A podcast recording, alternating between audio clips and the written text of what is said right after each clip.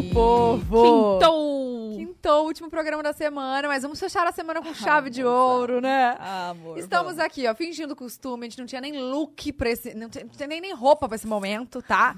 Mas estamos aqui, com a cara e com a coragem. com o talento que Deus deu. Vocês já escutaram a risada, né?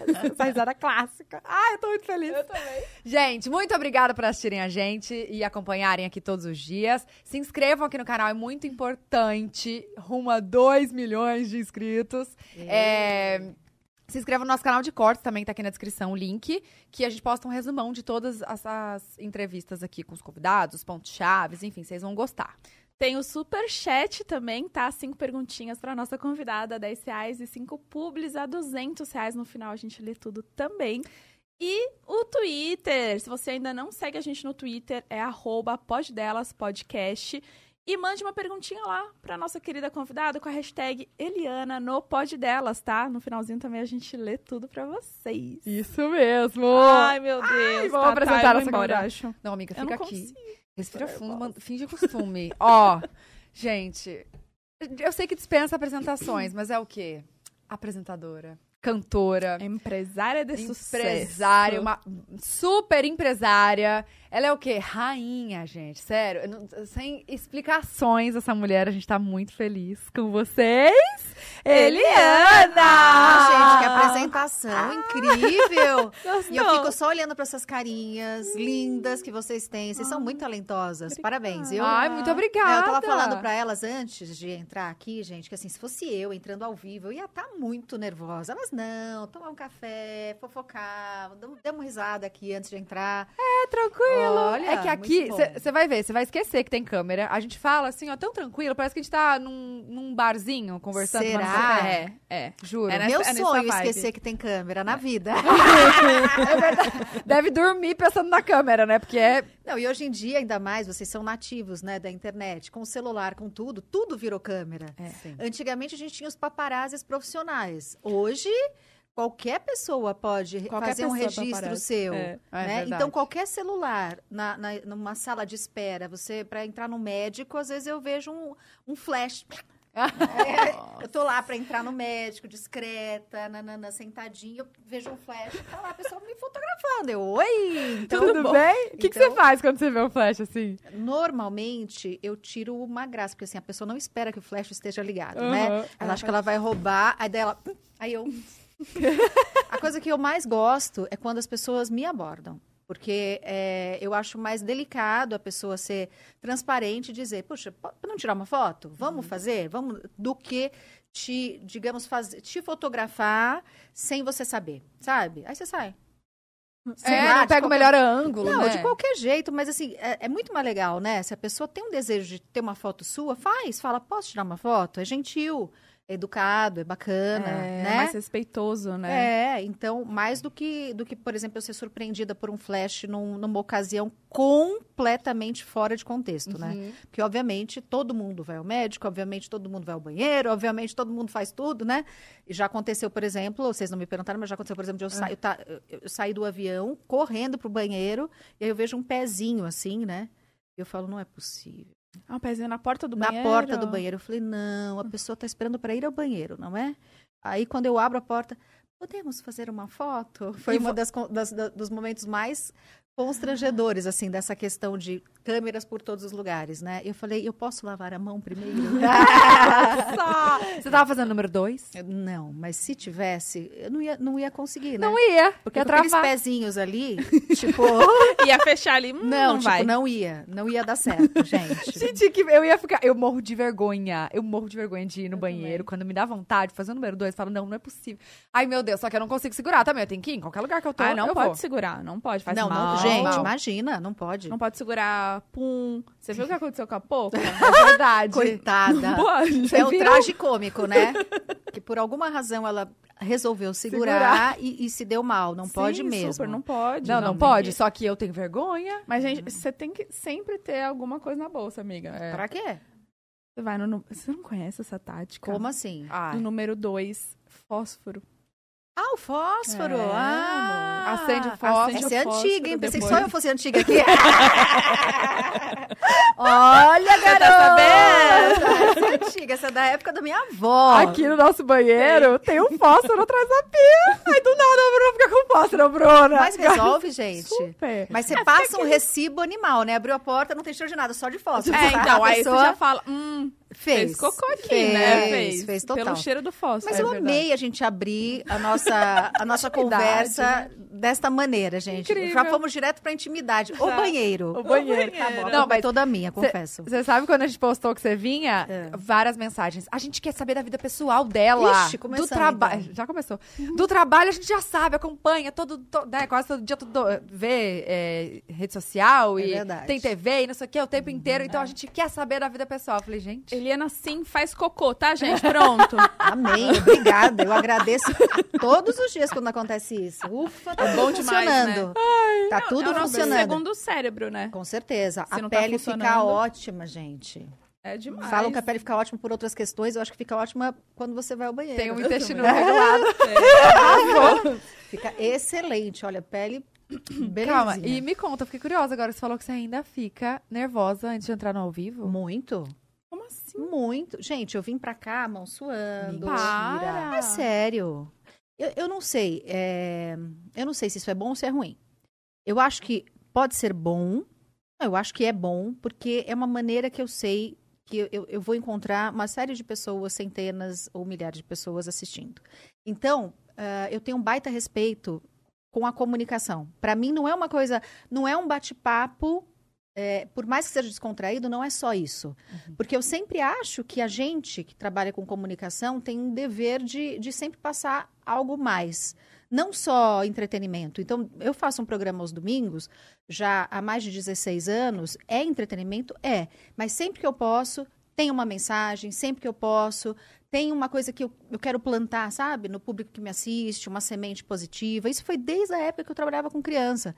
Então, para mim, é muito respeitoso. Eu sempre gosto de me arrumar para o público. Para mim também, claro, eu sou uma mulher que gosta de me cuidar. Mas, assim, eh, quando eu saio de casa, independentemente do trabalho, eu sempre passo um batonzinho, passo um rímel, porque eu falo, bom, vai que alguém peça uma foto, eu quero estar bem para fazer foto com essa pessoa. Então, acho que é respeito. Na verdade, é isso. E que isso gera em mim uma ansiedade, é, eu fico, um- eu- eu chamo de nervoso, né? Mas é uma ansiedade de, de que seja bacana, que tenha um resultado legal, que seja gostoso, tudo junto, sabe? Um frio na barriga, né? Um friozinho na barriga, eu nunca perco isso. Ai, que delícia. É bom, é bom sempre ter esse friozinho, né? Acho que sim. Porque é tudo, por mais que você esteja todo domingo ali, é sempre um domingo diferente, né? Sempre. Com pessoas diferentes, convidados diferentes, com Isso. matérias diferentes. Então, esse friozinho. E eu Dá tenho, e eu tenho um gostosa. respeito muito grande pelos telespectadores, pelos convidados. Eu gosto de estudar antes, por exemplo, de saber quem eu vou receber, sabe? Para você, a, pessoa se sentir também acolhida, se- res- se sentir é, respeitada. É, é, é como se a gente estivesse recebendo em casa, né? Para você ter assunto, para você discutir, para você conversar.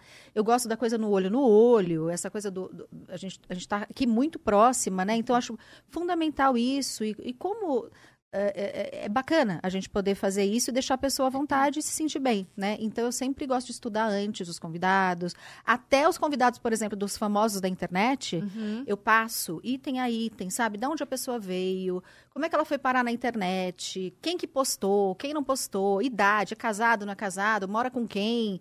Às vezes eu nem uso tanta informação assim, mas eu gosto porque isso me abastece na hora de conversar com cada um. Às vezes é só uma quá, quá, quá, mas às vezes você consegue a- sa- tirar de uma atração que aparentemente é só entretenimento, tira uma baita mensagem, sabe? Recentemente, ontem, inclusive, eu estava gravando, tinha um casal que eles um trollam o outro. É uma trollagem só. E eu, gente, mas isso é positivo, isso é bom, isso não sei o quê. Eles, são- eles têm muito sucesso na- nas redes sociais. E aí, eles, no final, eles me falaram, Eliana, a nossa mensagem é mais do que a trollagem um com o outro. É assim, a gente se dá muito bem ah, na vida, na intimidade, e a gente acha que é muito mais legal a gente ser um casal unido para se divertir do que para brigar. Então, dificilmente a gente briga. Às vezes a gente até se trola um outro, meio que se cutucando, mas a gente resolve as nossas questões na brincadeira. Então, eu pensei, falei, nossa, que legal, é uma maneira que eles encontraram de se dar bem, né? Uma maneira que eles encontraram até de cutucar um ao outro, mas de uma maneira gostosa, divertida. Pronto, deixaram uma mensagem no meio da diversão ali. Uh, mãe, às vezes foto, uh, às vezes vídeos, né, de mãe com, com uh, com o filhinho, também tem uma mensagem por trás, de pai com a criança, de avós. Tem muitos vídeos eh, que viralizaram, né, de avós nessa pandemia, uhum. que os netinhos se aproximaram dos avós. Então é muito bacana. Tem algumas mensagens por trás da alegria, da diversão, que ficam, né? Sim. E isso você só consegue captar se você vai um pouquinho mais além a do que está ali, do, do que está na capa. Sim. Como que você faz para pensar nesse esse, esse quadro famoso da internet? Foi ideia sua? Foi, ide foi ideia de quem? O Famosos da Internet, ele surgiu de uma maneira muito orgânica, porque a, a internet começou a tomar conta da nossa vida.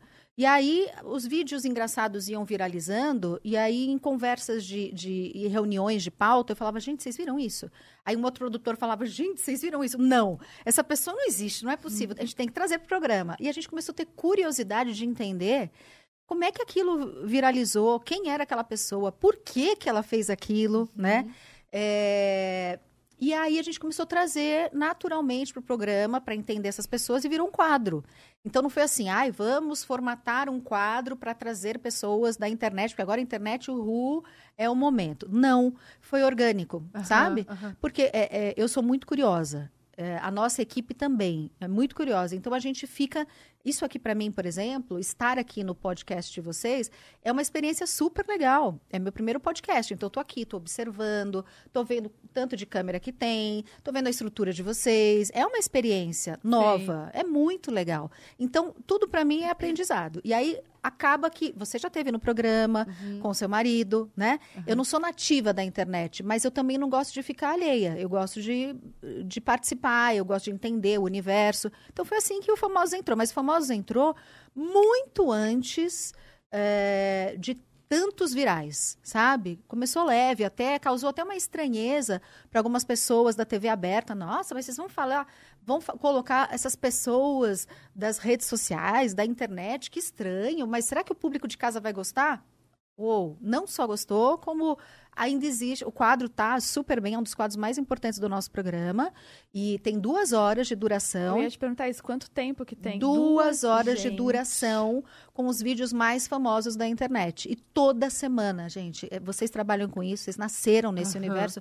Toda semana tem história para contar toda semana tem coisa divertida, engraçada, curiosa, inusitado. É uma uhum. loucura. E, e, todos que vão lá, tipo, vão lá no, no programa mesmo. O, vão no programa. Vão no programa. Não vão tem nenhum programa. que é, tipo, ah, não conseguiu vir, mas ele também faz esse sucesso. Não, não teve. Uh, normalmente, a gente quer saber o por trás uhum. dos vídeos. Então, a gente gosta de conversar de tá quem ali. protagonizou o vídeo.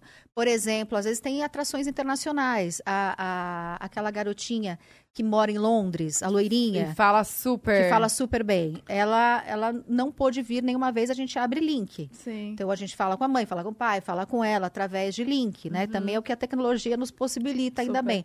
Recentemente eu tenho um fã angolano que ele mandou vídeos é, fazendo, uh, fazendo paródia dos meus quadros para todos os meus amigos. Todo mundo mandou. Eliana, tem um fã seu em Angola, porque o nosso programa passa também lá. Uh, tem um fã seu não sei aonde. Você tem que trazer esse garoto. Aí ele começou a viralizar de uma maneira, ele apareceu, mas ele não conseguiu ir ao palco. Ele uhum. mora lá. Nossa, ele deve ter. Não, surtado. uma loucura. Ele fez, ele fez paródia do Minha Mulher que Manda, que é o quadro que a uhum. Tatá e o, o Cossielo participaram. De casa separou. Ah, mentira. Vocês, nossa, que casal lindo os dois. Eles são demais. Eles são demais. Ai, eles, se, eles super são conectados, se entendem. Uh, vamos os falar de vocês? Na vibe, né? Nossa, é, é, gente. Não, o máximo. Mas também é engraçadíssimo quando você vê o casal que tá meio se atropelando, sabe? Que não consegue se entender ali, é divertidíssimo. Ele silenciou, você lembra? A, lembro, mas ele te silenciou, mas delicadamente, ele não foi... Calma, amiga, já passou. Lembrei. não, Lembrei não, não, mas vocês são ótimos. É Nossa, é, é, muito curioso como a gente percebe, através de um, de um quadro como esse, como é que funciona a relação de um casal. Sim, Não sim. fique olhando pra minha cara pra perguntar da minha relação, tá? Já, já Então vamos lá. Ah, chegamos no eu ponto. senti, tá, tá coçando. Eu adoro quando vem apresentadores aqui, porque assim, vocês estão muito acostumados a entrevistar. E aí, quando vocês são entrevistados, você fica, ai meu Deus, ele vai, vai puxar. Ah, com certeza. Eu Agora é o gancho. Agora é o gancho. É o gancho, lógico, é o gancho. Dei o gancho, tá aí o gancho. Como que é? Me conta.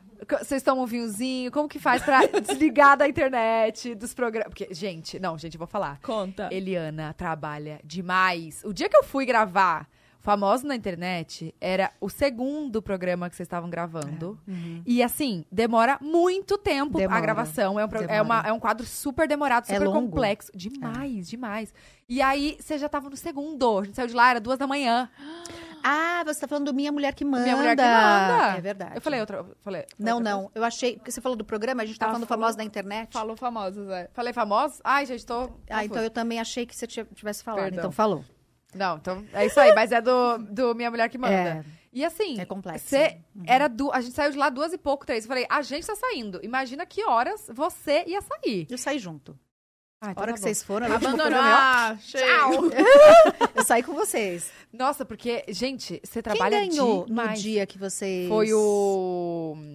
Ai, como é o nome dele, gente? Ah, vocês não ganharam? Ah, Ixi. Não ganhamos. que pena. Como é o nome dele? O... Que ele até Fala. chamou pra gravar. Ai, ele é humorista, gente. Humorista? Apresentador. É...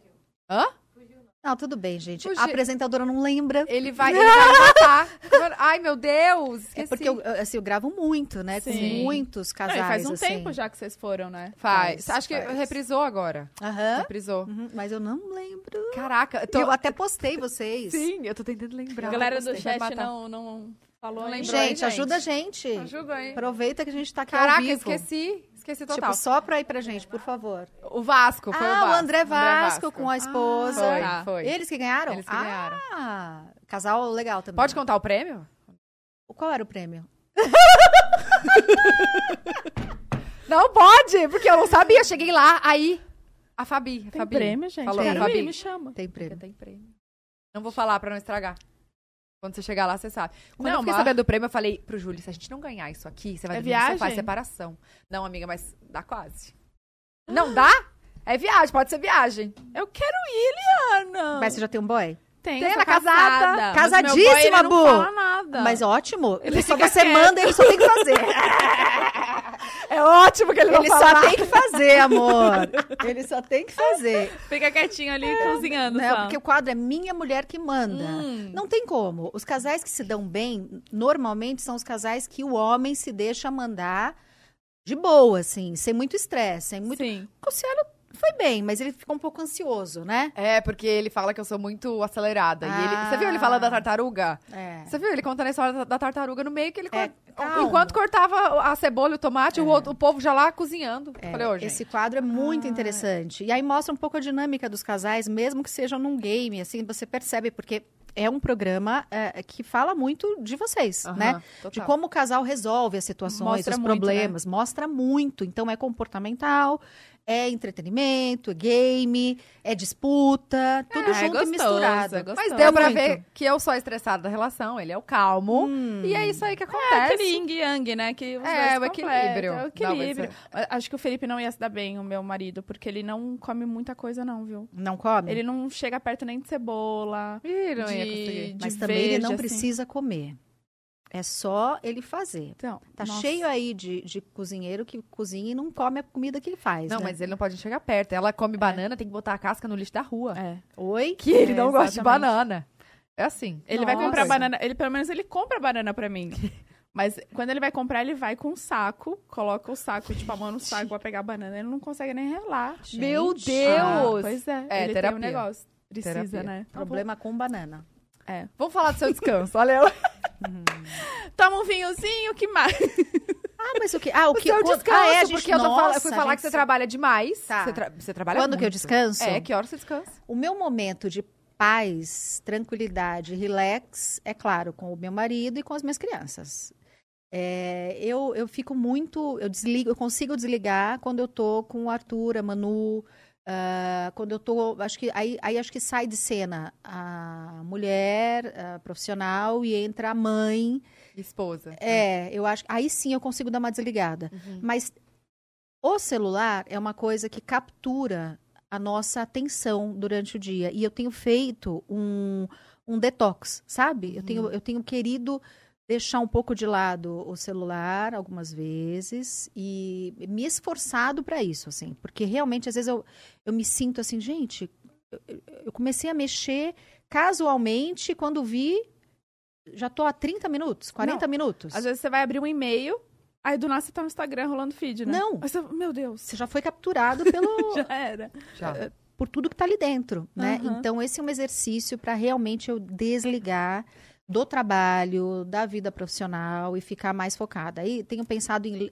tenho feito exercício para ler mais livros, não, porque assim, às vezes você vai ler uma notícia, aí tá, tô vendo a notícia, daqui a pouco dá um, um, um negocinho, você fala, deixa eu dar uma Uma passadinha coçadinha. no Instagram pra ver o- pra ver lá o que tá acontecendo. Aí Uma quando você vê, também. já foi. Ah, é, também tem isso. Você está vendo uma notícia e vem lá os- as notificações, né? Uhum. Eh, De um aplicativo, de outro, de outro. Aí você, eu acabo subindo para não me para não ir até lá, mas muitas vezes vou. Sim. Mas, mas como, é que, como é que é a rotina dele também? Vocês têm um dia, tipo, ó, sexta-feira, ninguém faz nada e a gente vai ficar juntos. Como é Então, que vocês essa, fazem? essa lei entre a gente não existe, assim, Uhum. não dá para organizar. Porque é, a gente não tem muita rotina. Uhum. Ele é diretor de TV, eu sou apresentadora. Então, quando tem pautas e quando tem programa, a gente tem que estar lá. Uhum. Então, às vezes, a gente está fora é, de São Paulo, às vezes não, mas quando a gente está junto, a gente normalmente gosta de estar em lugar, eh, em contato com a natureza. Eu vou muito para praia, amo, é onde eu realmente desligo, assim, eu, eu amo estar completamente livre de roupa, sapato. Eu acho que tudo isso que a gente usa para o nosso trabalho diariamente, para eu desligar, eu adoro estar descalça, biquíni, minha roupa preferida, assim, biquíni e o cabelinho amarrado como eu tô amarrada aqui, que é uma- um cabelo muito prático que eu gosto de usar. Sim. Ponto. Essa é minha é, é o meu onde eu fico, sabe, pisar, pisar no- na areia, ficar de boa, vendo, contemplando a natureza. Não preciso nem estar interagindo muito, mas só de estar no ambiente e eu percebo que as crianças também gostam bastante. Então, viagem para mim, viagens urbanas, eu gosto, mas e- mesmo que seja urbana, eu preciso encontrar um refúgio ah, que eu possa contemplar a natureza, ou que eu possa estar em contato com ela, sabe? De repente eu vou para um parque, mesmo estando numa cidade, por exemplo, ah, vai para Nova York, vai para Los Angeles, mas assim, eu quero estar na praia, eu quero, eu quero estar no Central Park, eu quero estar, sabe? Uma coisa nesse sentido. ah, Brasil, por exemplo, por conta da pandemia, eu viajei com a minha família, na- quando pôde, eu viajei muito para o Brasil e, e eu- a gente ia sempre a lugares, destinos onde a gente pudesse estar em contato com a natureza. Então, ali, sabe, acalma, me alivia. Uhum. Eu fiz durante muitos anos, eu fiz yoga, então eu gosto, sabe, de trabalhar com Ah. respiração, eu gosto de estar. Nossa, me dá uma paz e aí desestressa de todos os pensamentos, de toda aquela rotina eh, frenética que a gente tem no dia a dia, com muito trabalho, etc e tal. Então é você vai isso. conhecendo seu corpo, né? Quando você faz yoga, você conhece, tipo, da cabeça aos pés, exatamente o Você que vai que... sentindo, é, né? O, o que, que que, tá te é. fazendo mal naquele Uhum. momento? Às vezes a gente esquece de prestar atenção na respiração. Uhum. A gente esquece de tomar uma água. São coisas muito simples, é, que não custa, né? Mas que, é, às vezes, é um, é um problema pra gente que tá num momento de ansiedade, num momento, às vezes, parar para respirar e dizer: gente, pera. Deixa eu respirar um pouco. O respirar um pouco não pode ser só uma frase. Ela, ele dá um baita resultado, sabe? Nos Uhum. momentos de mais é, de, de medo, de dificuldade, para, respira um pouco. Você vai ver que a consciência começa a se recuperar, sabe? Entrar no eixo ali, É, né? começa parece. a entrar no eixo, Total. exatamente. Qu- Quando você viaja, é aqui em São Paulo mesmo, no litoral aqui? Ou É. você vai mais pra Não, vou, é, li- litoral. Mas amo. Ai, eu, o Brasil é lindo, né? Amo o Rio Grande do Norte, amo Alagoas. Nossa, gente, sabe nós que o- temos. O que eu lembro muito do seu programa, que tinha aquelas, aqueles programas em bonito. Ah, sim. Gente, Bonito a lindo. imagem que eu Mato tenho de Grosso do bonito é do seu programa. É. A imagem que eu tenho de lá é, é Desde- você lá. Desde muito jovem, desde quando eu comecei a trabalhar com as crianças, fazer as viagens, levar as crianças, levar as famílias comigo nas viagens, era assim, uma coisa muito importante para mim. Porque, como eu venho de uma família muito simples, eu não podia viajar muito, né? Eu viajava, e quando eu viajava, curiosamente, eu viajava sempre para estar em contato com a natureza. Então, eu ia para o sul, eu ficava em Irati, onde tem muitas cachoeiras. Mentira que você conhece Irati. Lógico, eu tenho família lá. Irati? Aham. Caramba. É perto de Curitiba, né? Sim, é, é, não é tão perto, É tipo mas umas duas, três horas, mais ou menos? Não, uma, duas horas e meia, acho por aí, por aí. É. Tenho família em Irati, tenho família em legal. Curitiba. Nossa, falou como se fosse de lá. Não, eu, eu morei em Curitiba durante um ano e aí eu tenho uns amigos que moram em Irati. Ah! E eles sempre chamavam a gente pra cá, tipo, vem aqui pra dar um. Um relax. É, uma experiência total. você vai amar. É eu. Você nunca foi? Fui, nunca fui. Muitas cachoeiras. Eu, eu lembro da minha mãe tirando pêssego do pé, descascando e dando para mim, para minha irmã, sabe? Eu tenho essas, essas memórias. E quando eu ia passar férias na casa dos meus avós paternos, eu ia para o sertão nordestino. Aquele agreste que a gente lê nos livros, que a gente vê em filmes, eu vivia aquilo. Meu avô e minha avó moravam no sertão, aquele chão rachado, não tinha água encanada, não tinha. ah, eh, não tinha água encanada, não tinha eletricidade. Então, quando dava um determinado horário, nós crianças, a gente ia com o, o- o jumentinho até o açude, encher uns. eh, Como é que chama aquilo, gente? Não é. Não é, é como se Tipo fosse. umas bacias. É, não é bem bacia, esqueci agora o nome. Se alguém quiser me ajudar, a gente enchia de água e levava para minha avó ferver para Uhum. cozinhar. E a gente colocava numa banheirona onde a gente tomava banho. E quando ia começando a entardecer, minha avó e meus primos vinham com uma lamparina eh, de. Não era nem a gás, era com Querosene. um querosenezinho, acendia, e aí colocava no alpendre da, da, da, da casa, e aí começava a colocar rede, e aí a gente passava, a gente via. O luar do sertão, é, eu vivi isso na, na minha infância. É, eu vivi histórias, por exemplo, história do lobisomem, Uhum. história da- da- das, das beatas da, da, igreja, tudo isso eu vivi, assim, na- Uhum. nessa, nessa cidadezinha. Era uma cidadezinha chamada Pasta, Ah, é no sertão da onde? nordestina, do Sim. Ceará. Do Ceará. Do Ceará. Tá. É, no, Você- do Ceará. O seu, a sua família, a família do seu pai A é família do meu pai é cearense, a família da minha mãe é do sul.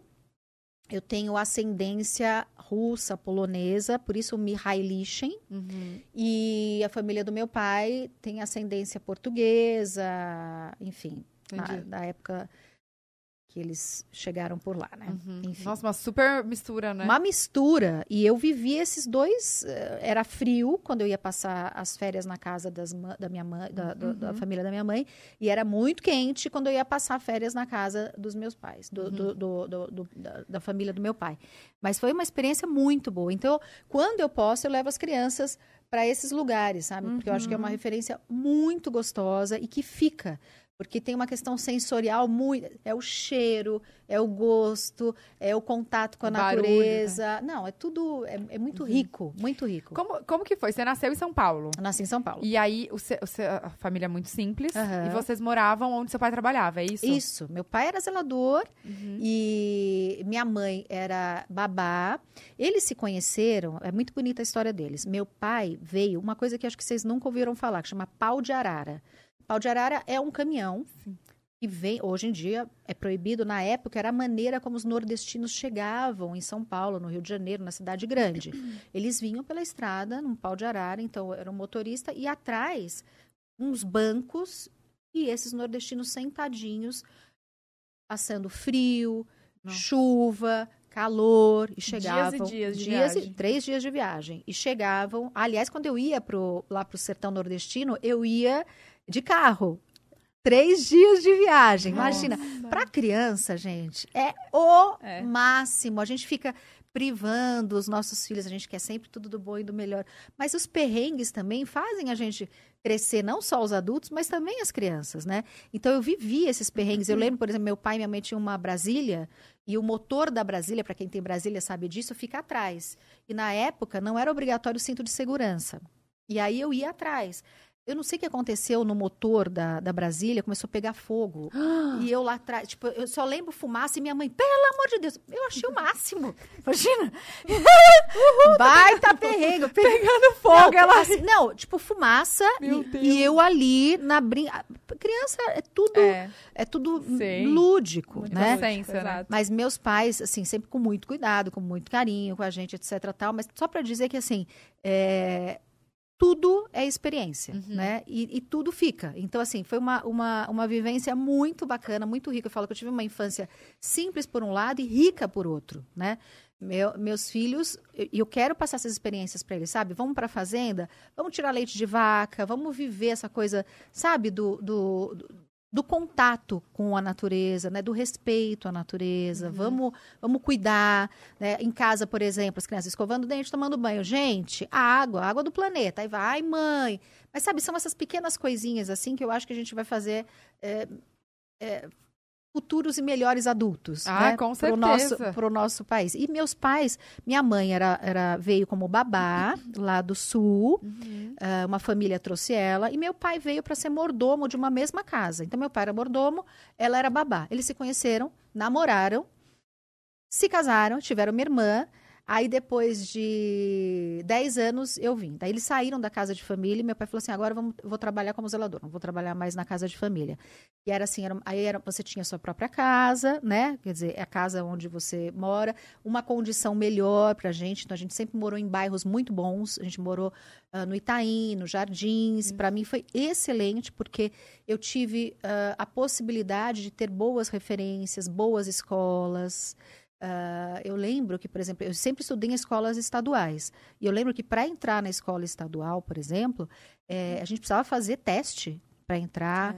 Eh, eu lembro que muitas vezes o almoço da escola era até mais rico do que o almoço que a gente podia ter na nossa casa. Então, para mim era importantíssimo estar lá naquele almoço, sabe? Você lembra qual escola você estudou? Lembro, lógico. Eu estudei na Estes de Castro. Eu estudei lá também. Fala sério. Juro por Deus. Jura? Juro. Como chama? Aristides de Castro.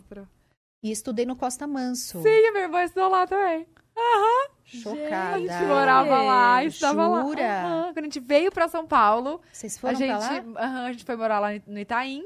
E aí eu estudei no Aristides e a minha irmã, porque o Aristides era até a oitava, né? Aham. E a, a minha irmã tava no primeiro, no segundo, Já não era lembro. colegial. Colegial, foi estudar lá. E foi tão bom, o estudo era tão bom. Era... Eu, eu sinto muito hoje pelas crianças, sabe? Que precisam estudar em escolas estaduais. Que, infelizmente, é, eu acho que a educação precisa melhorar muito no nosso país. Uhum. E eu sinto porque eu vivi, eu fui uma criança que viveu escolas é, públicas e que a gente tinha condição. Por exemplo, eu entrei direto na faculdade de psicologia. Eu não fiz cursinho. Eu saí do Costa Manso, prestei com 17 anos. E quando eu estava fazendo 18, eu já estava. Eu tinha acabado de fazer 18 e já estava na faculdade. Então, assim, era um baita estudo. Era, era muito bacana. Então, isso eu sinto nos dias de hoje, infelizmente, como a gente poderia tá mais, ter melhorado e não regredido, né? Quando eu estudei lá, era bom ainda. Que bom. Era ótimo. Foi uma das, das escolas mais, assim, rígidas que eu estudei. Porque Pois depois, é. depois também fui pra escola particular. Uhum. E aí, não era comparado, assim, o, o, o tratamento, o, o ensino. Olha, o respeito ao professor, né? É. Aquele que ensina, que te instrui. É. Era muito especial. Eu lembro, eu, eu tenho, eu tenho flashes de memória, assim, de muito respeito a quem ensinava, sabe?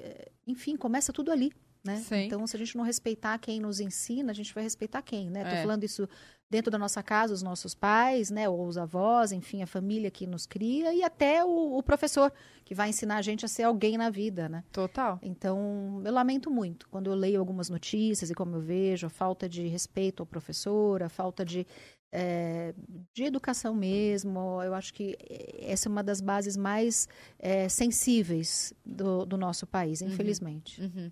Como que você fez pra...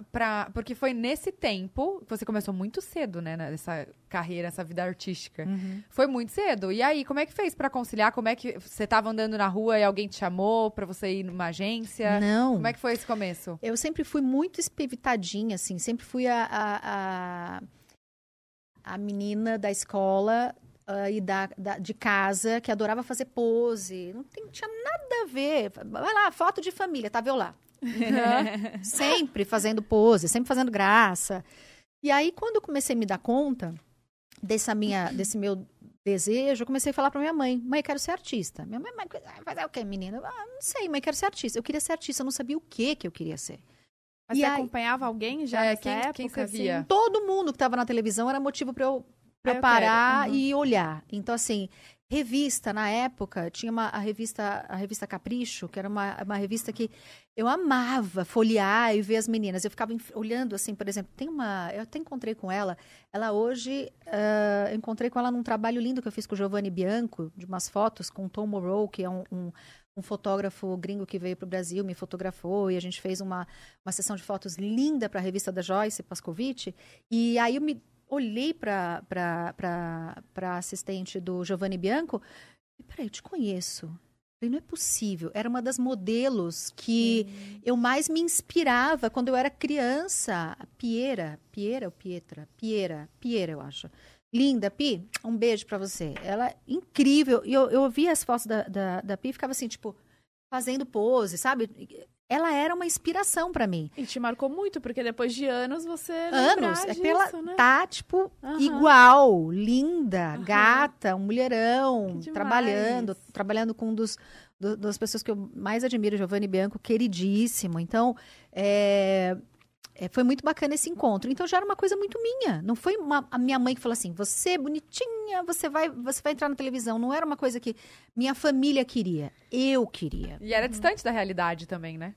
Totalmente. Meu pai era super contra. Meu pai falava assim: vocês estão gastando dinheiro com gasolina, vocês estão gastando tempo, a menina tem que fazer lição de casa. Daí minha mãe falava: não, mas ela vai fazer. Tanto é que para mim era uma questão de honra entrar na faculdade. Uhum. Porque eu falava: não, eu vou entrar. Porque pro meu pai era o tempo inteiro, né? É, não, filha minha não tem que ser artista, tem que ser alguém na vida. E alguém na vida era não ser artista. Tinha coisa. Nordestino, né? Ele foi criado de uma maneira muito. é, com muitas questões, era diferente a nossa criação, né? Meu avô era muito rígido, então tinha muito preconceito, né? ainda no, no, no universo artístico. É, acho que eu tinha que ser ou médico, ou advogado, Nessa, nessa engenheiro, linha né? para ser alguém, É. né? E aí quando ele se deu conta que era alguma coisa que eu queria muito, e, e aí ele começou a entender e- que não era uma brincadeira mais de criança, que era que era sério. E que eu ia dar conta dos estudos, e eu sempre fui uma boa aluna, nunca fui, nunca fui aluna CDF, mas eu sempre fui uma boa aluna. E aí, tanto é que eu cheguei à faculdade, precisei encerrar a faculdade, porque daí a profissão começou a se sobrepor a- aos estudos. Então, eu tinha que escolher. Ou eu vou para minha profissão como apresentadora, que eu entrei com 16 anos eh, na TV, deze- 16 anos na TV cantando. Aí, aos 17 para os 18, o Silvio me chamou. eh, e aí eu comecei na televisão com essa idade, e aí não, não dava. Eu comecei a faltar na faculdade, e eu bombei por, por falta.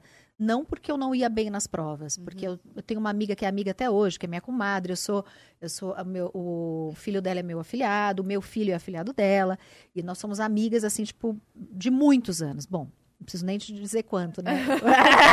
Pouquinho. época da faculdade. Então, é, ela me ajudava muito com os cadernos, sabe? Tipo, passava Ah, o caderno tá. e eu ia estudando. Não, toma, olha, hoje foi isso, olha, vai cair isso na prova, estuda, estuda. Aí na prova eu chegava, conseguia fazer, ia bem, mas aí comecei a faltar, faltar, faltar. Aí ela, coitada, ela começou a responder pra mim e assinar por mim, porque era, tipo, super rígida a faculdade. Tipo, parecia que você estava no colegial. A pessoa tinha que responder pela pessoa e ainda assinar. Tipo, era bem rigoroso. E aí deduraram ela, algumas amigas, baita sororidade. Super legal. Acho que Super a gente amiga. nem falava sobre isso na época, Aham. né? E aí me deduraram e falaram assim: a Eliana não tá aí. Quem tá respondendo é a Fabi. Mas eu ia bem. Então, assim, hoje o EAD. Calma, é a, a Fabi, Fabi? Trabalha com você? Não, não. Ah, tá. É outra Fabi, a Fabiana Bordim. É, hoje o EAD, estúdio, estúdio é ótimo, estudo à distância, se existisse naquela época, eu teria concluído a faculdade. Hoje é super comum. Sim. Você não vai à faculdade, você não consegue ir, então você tem o estudo, né? O estudo à distância. Ah, na minha época não tinha isso. Então, Qual período você parou? eu parei no terceiro, eu ia entrar no terceiro da, da faculdade, e aí São quantos anos de... são quatro e meio, cinco. Então tava bem pertinho já. Quase lá. Quase lá. Depois, depois de muitos anos, me lembro na casa da Hebe, conversando com o dono da faculdade, ele me fez uma proposta para eu voltar para a faculdade, mas aí eu falei assim, eu fiquei um pouco assim, eu falei, poxa, na época que eu mais precisei, quase que eu falei isso para ele, sabe? Eu não, Uhum. eu, eu não pude concluir, porque eu saí, é que vocês não, não têm noção.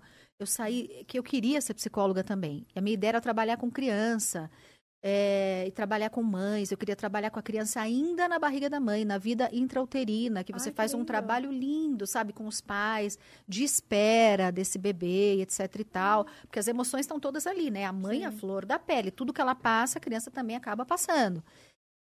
Ufa! Falando nisso, eu- eu passei poucas e boas é, com relação a, a, a Manuela, né? Que eu fiquei cinco meses ali. Então, é, é- esse trabalho da vida intrauterina é super bacana, é lindo e eu queria muito fazer isso. Aí, quando eu tive que sair da facu, porque.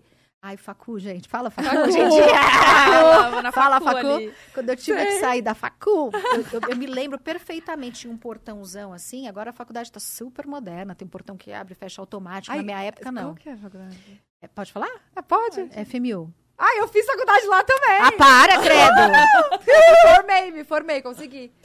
Aonde? Na FMU? Você fez o quê? Administração. Administração ali da Santo Amaro? Da- não, não. A Santa Maria era o. Era o, o, o- Área de Saúde. saúde. Por eu isso que eu tava no lá. Itaim, na Iguatemi. Ah, tá. É. Gente, Olha, quantas separada por- coincidências. Por, pouco, hein? Separada por, por 20 anos. anos, de... de vida. Caraca! Gente, Demais, muita né? coincidência. Caramba, Não, muito você legal. começou a falar, eu falei, gente, não é possível que seja FMU. Fiz, fiz sim. Já fiz. era, já, já, já era o portão. Ah, eu não sei essa. essa... Ah, capaz. Mas é que o dela era, era outra faculdade. É, o meu era outro campus bem verdade, pequeno. era outro, É. bem pequeno. O meu já. É. Enfim, eu lembro eu saindo com meus caderninhos assim, chorando. Foi pra mim uma, uma. Nossa, sabe uma derrota assim? Eu falei, gente do céu, eu queria ter concluído, talvez até uma questão de honra com relação ao meu pai, sabe? Que ele falava assim: tem que estudar, tem que estudar. E eu. Eu vou entregar o diploma pro meu pai. E eu não consegui entregar o diploma. E até hoje, quando eu falo, eu falo com um apertinho no coração, sabe? Mas penso aí, eu, eu faço muita, eu faço muitas ações e campanha para EAD e eu ah, algumas algumas escolas já me ofereceram, Eliana, você não quer voltar? Você não quer voltar? E eu tô pensando, porque daí de casa, agora com filho, tudo, né? Dá para fazer. Eu acho. Sim. Agora, à distância dá para fazer. Eu não sei se eu teria esse tempo disponível ah, e confesso até que, que essa disciplina, sabe, de estar lá todos os dias, eu acho que eu preferia fazer à distância. Não sei se é possível. Eu vou até dar uma pesquisada, mas é algo que, que eu gosto, que me atrai, que me, que me, me faz feliz, sabe? Uhum. É, mas quem sabe, né? Eu acho é que eu não sei, eu em casa eu sou, eu sou péssima. Acho que se eu tô em casa eu não consigo ter essa disciplina nunca. Eu prefiro ter que ir presencial, porque daí eu me Entendo obrigo. Uhum. do que em casa. É. Parece- E aí também você sai de casa, parece que te dá mais, sei lá, gás. Eu, eu sinto isso. É, Não sei. Tá indo, vai É, fazer o home coisa. office, ele ensinou um pouco a gente, É. e também as crianças, né? A, a- por exemplo, as- o Arthur, ele aprendeu a estudar à distância. É, é, uma, é um exercício absurdo por conta da disciplina. Uhum. Você tem que se auto é, é, corrigir. Sim. Você tem que ter os seus horários, tem que ter tua disciplina ali, realmente. É que criança se adapta muito fácil. Eu acho que É. eles têm uma facilidade de. Ah, dois dias já tá. Uhul. Mas eu vou te falar, Meu Tata, Deus, e nessa pandemia eu fiz até ah, ações de merchandising do programa, eu fiz na praia. Eu trabalhei muito à distância, reuniões de pauta, ah, eu eu fiz muita coisa. Eu não, curiosamente, é, eu, eu, eu, eu trabalhei muito de casa também. Eu parei quatro, quase quatro meses naquele auge da pandemia. Uhum. E aí a TV pediu para eu voltar. E, e aí, quando eu voltei, eu voltei para fazer a Minha Mulher que Manda. A gente começou a gravar bastante e tal. E ali que eu, aí que eu peguei o Covid. Uhum. Ah, Graças, no- peguei. Peguei logo na volta. E foi no início, assim. Ah, ainda tinham muitas dúvidas, a gente não tinha vacina ainda, tinha muitas questões, eh, eu tive muito medo, ah, mas passei bem. Eu fiquei bem assintomática. Eu, eu, eu, eu passei assintomática, foi, Ai, foi tudo tranquilo. Mas eu tive que sofrer aquela distância de uh, 10, foram 11, 12 dias? Quanto tempo que tinha que ficar, gente? Eram 12 dias, né, na época? 14, não? 14 dias, 14. uh, longe do, das crianças. É, Onde você ficou? Eu fiquei na casa da minha mãe, que era mais perto, Uhum. era mais perto dos hospitais, era mais perto da minha cunhada que é infecto, sabe? Então eu fiquei ali. Uhum, porque dá um medinho, né? É. Foi a Ah, segunda é, vez que eu tive que esti- ficar meio de repouso. A primeira vez foi quando eu- eu- a Manu tinha. Quando eu engravidei da Manuela, que eu fiquei cinco meses sem trabalhar e fiquei de repouso absoluto. Deu, deu descolamento da placenta? Eu tive descolamento.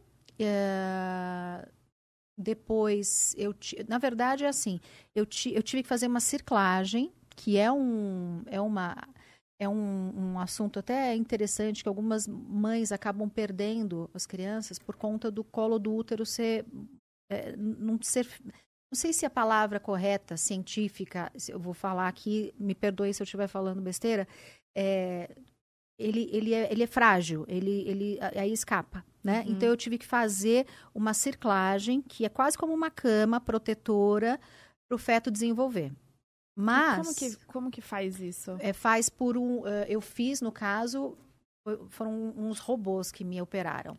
Então, é, vários pontinhos na barriga, é, e aí entrava o robozinho e o, e o médico que fazia isso, um Uhum. doutor muito querido, inclusive, Uhum. que ia fazendo essa cirurgia até fazer essa, essa amarração, e a Manuela já estava ali dentro. É. Então foram quase duas horas de cirurgia com a Manu ali. Ela, eh, a minha, a minha obstetra acompanhou a, a, Cirurgia. a cirurgia para ficar acompanhando a bebê, a Manuzinha, e o, o outro médico me acompanhando, né? Então Uhum. eram, eram duas, duas linhas ali da medicina trabalhando juntas para a Manu Nossa. ficar bem. E a Manu passou bem, ela não sentiu a anestesia, ela ficou, ela sempre foi muito elétrica na minha barriga. E aí depois disso, tava tudo bem, o médico me deu a alta, não, tranquilo, vida normal, etc e tal. Eu fiz uma gravação num dia, no outro dia eu tava, a gente estava procurando casa. E eu tava, procu- eu tava com uma corretora que eu não tinha nenhuma afinidade. E aí eu tava na ca- numa casa, ah, olhando a casa e tudo tal, sozinha, eu e ela. E aí eu tive um sangramento bem severo. E aí, na época, meu marido morava no Rio. E eu só liguei para ele e falei, eu não sei, talvez eu esteja perdendo a Manu. E eu fui correndo pro hospital. Eu nunca imaginei que ele chegasse tão rápido, chegou super rápido. E aí minha mãe me acompanhou tudo e, e, enfim, e de lá eu não saí nunca mais. Aí a, a médica nunca mais não. Eu Sim. fiquei cinco meses lá. No De- hospital. Só, de- só saí de lá depois que a Manu nasceu. E eu me lembro quando a médica falou, a doutora Vera Delácio falou assim, Eliana, é, você não volta mais para casa. E eu, como? Naquele Como mesmo assim? dia, assim, No mesmo dia. Nossa. Como eu não volto mais para casa? Não, agora a, gente, a nossa prioridade é cuidar da Manuela. Se você quiser voltar para o trabalho, se você quiser voltar para o seu dia a dia, você pode perder, perder sua filha. E eu falei, não, então Eu para tudo. E eu me lembro quando eu tive que dar notícia na TV, quando eu tive que, que ligar para o Silvio Santos e avisar que eu não ia voltar mais, assim, só depois que a Manuela nascesse. Então você imagina, ah, ela nasceu de oito meses, eu estava de três meses e eu, te, eu só ia voltar depois do nascimento dela. E a coisa mais importante para mim foi, eu aprendi muito a ter paciência, a entender que eu não controlo nada na minha vida. Aliás, a gente não controla nada. Eu acho que essa pandemia também trouxe essa reflexão pra gente. E, e fé, né? Porque eu não consigo, sinceramente, assim, a fé foi o que me, o que me deixou firme. E eu tive muito apoio, eu tive uma rede de apoio feminina absurdamente necessária para mim através das redes sociais. Eu tive mães, mulheres que me mandavam eh, direct contando a história delas. Foi tão lindo, tão lindo. O que eh, elas passaram, que elas tiveram. Elas tiveram, fico até emocionada, que elas tiveram nenenzinha também. Eh, separa, que se você chorar, eu choro também, vai ser uma loucura. É, então, aqui, assim, foi boca. absolutamente necessário essa rede de apoio. Como isso, a- às vezes a gente fala assim, ah, a internet é nociva. Sim, mas também ajuda muito em alguns casos, sabe? Muito. Eu acho que ela, ela é muito poderosa para todos os lados, né? A gente vê tantas pessoas sofrendo com a internet, com os haters, com tanto julgamento e por outro lado também uh, eu vivi isso na pele. Eu, muitas vezes eu ficava sozinha no quarto, na incerteza de que eu teria ou não a Manuela, na incerteza se ela nasceria a termo ou se ela nasceria prematura. Uhum. Eu estava eu tava pronta para tudo, mas essas mulheres me deram força. Elas não largaram a minha mão. Isso de uma maneira remota, virtual, e foi muito especial. Então, sou muito grata a todas essas mulheres. Eu tenho certeza que pelo menos uma, duas, três, dez, não sei, possa estar nos vendo agora. É, eu sou muito grata, porque elas me ajudaram muito. E elas mostravam o bebezinho prematuro ah. e depois o bebezinho já bem, sabe? Uh, e, e, e, me contavam a história, etc. Tanto é que eu sou, eu tenho, eu tenho um, um, um apego muito grande e fiz, principalmente na pandemia, fiz algumas campanhas e ajudei muito as crianças, né, carentes que precisavam, por exemplo, de AME, daquela que tem atrofia muscular espinhal, uhum. que tinha um remédio caríssimo que não era aprovado e não era é, doado para as crianças. Então, uh, eu fiz uma uma batalha muito grande, assim, acho que foi uma das coisas mais importantes que eu, que eu pude fazer na pandemia, foi ter ajudado essas mães a fomentar essas, essa, esses abaixo-assinado para que esse, esse remédio né? esse remédio fosse acessível, porque é caríssimo. É muito caro, 12 né? milhões. Era. Esse, esse é o que veio depois, né? O outro é, era um pouco mais barato, mas era em torno de 2 milhões e meio. Gente, Nossa. quem pode?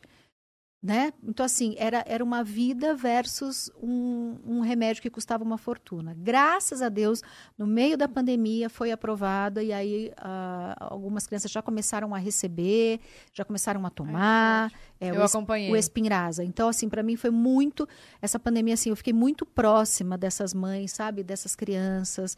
E sou ainda, né? Tem o Teleton, que eu sou madrinha do Super. Teleton. Tenho um baita orgulho de ser madrinha, de poder participar, de poder estar tá ali com eles. Uh, também sou madrinha de uma, de, uma, de uma ONG que cuida de crianças com câncer, faz o transporte, porque olha que curioso, né? No nosso país, existe muitas possibilidades de tratamento gratuito para o câncer infantil. É, mas às vezes a mãe, o pai não tem condição de levar a criança, porque não tem dinheiro para o transporte. Então, se as pessoas puderem levar e ajudar essas crianças até o hospital, essas crianças vão ter um, um, um trabalho contínuo, né? Vão ter o. o, o porque está lá, está esperando essas crianças chegarem. E aí, essa empresa, que é, é muito lindinha, essa ONG que foi feita há muitos anos, elas me chamaram e eu comecei também a apoiar. Como chama? era a Helena Instituto Heleninha, né? Ah, não, voltou a ser Instituto Heleninha. Era a Paz e agora virou Instituto Heleninha. Exatamente porque a Helena foi uma criança que eh, não pôde, eh, não conseguiu vencer o câncer, e aí essa mãe transformou a dor em um propósito. Então foi muito lindo, assim, eu conheci a Tati, a Tati me chamou, eu abracei a causa, então é, eles fazem transporte de crianças carentes até o hospital. É que muito legal. lindo. Eu, é. eu ajudo uma muito parecida em Guarulhos, que chama Pequenos Anjos, que eles é, acolhem a, a criança e um familiar para ficar aqui em São Paulo fazendo o tratamento. Olha então vem as crianças de todo todo o Brasil também, aí ajuda com os custos para trazer e, as, e as, as, crianças e uma pessoa da família fica morando lá. Olha só. Enquanto faz o tratamento, é. transplante de córnea, várias outros. Porque o tratamento, graças a Deus, temos, né? É. Mas às vezes o, como chegar até ele é um problema. É.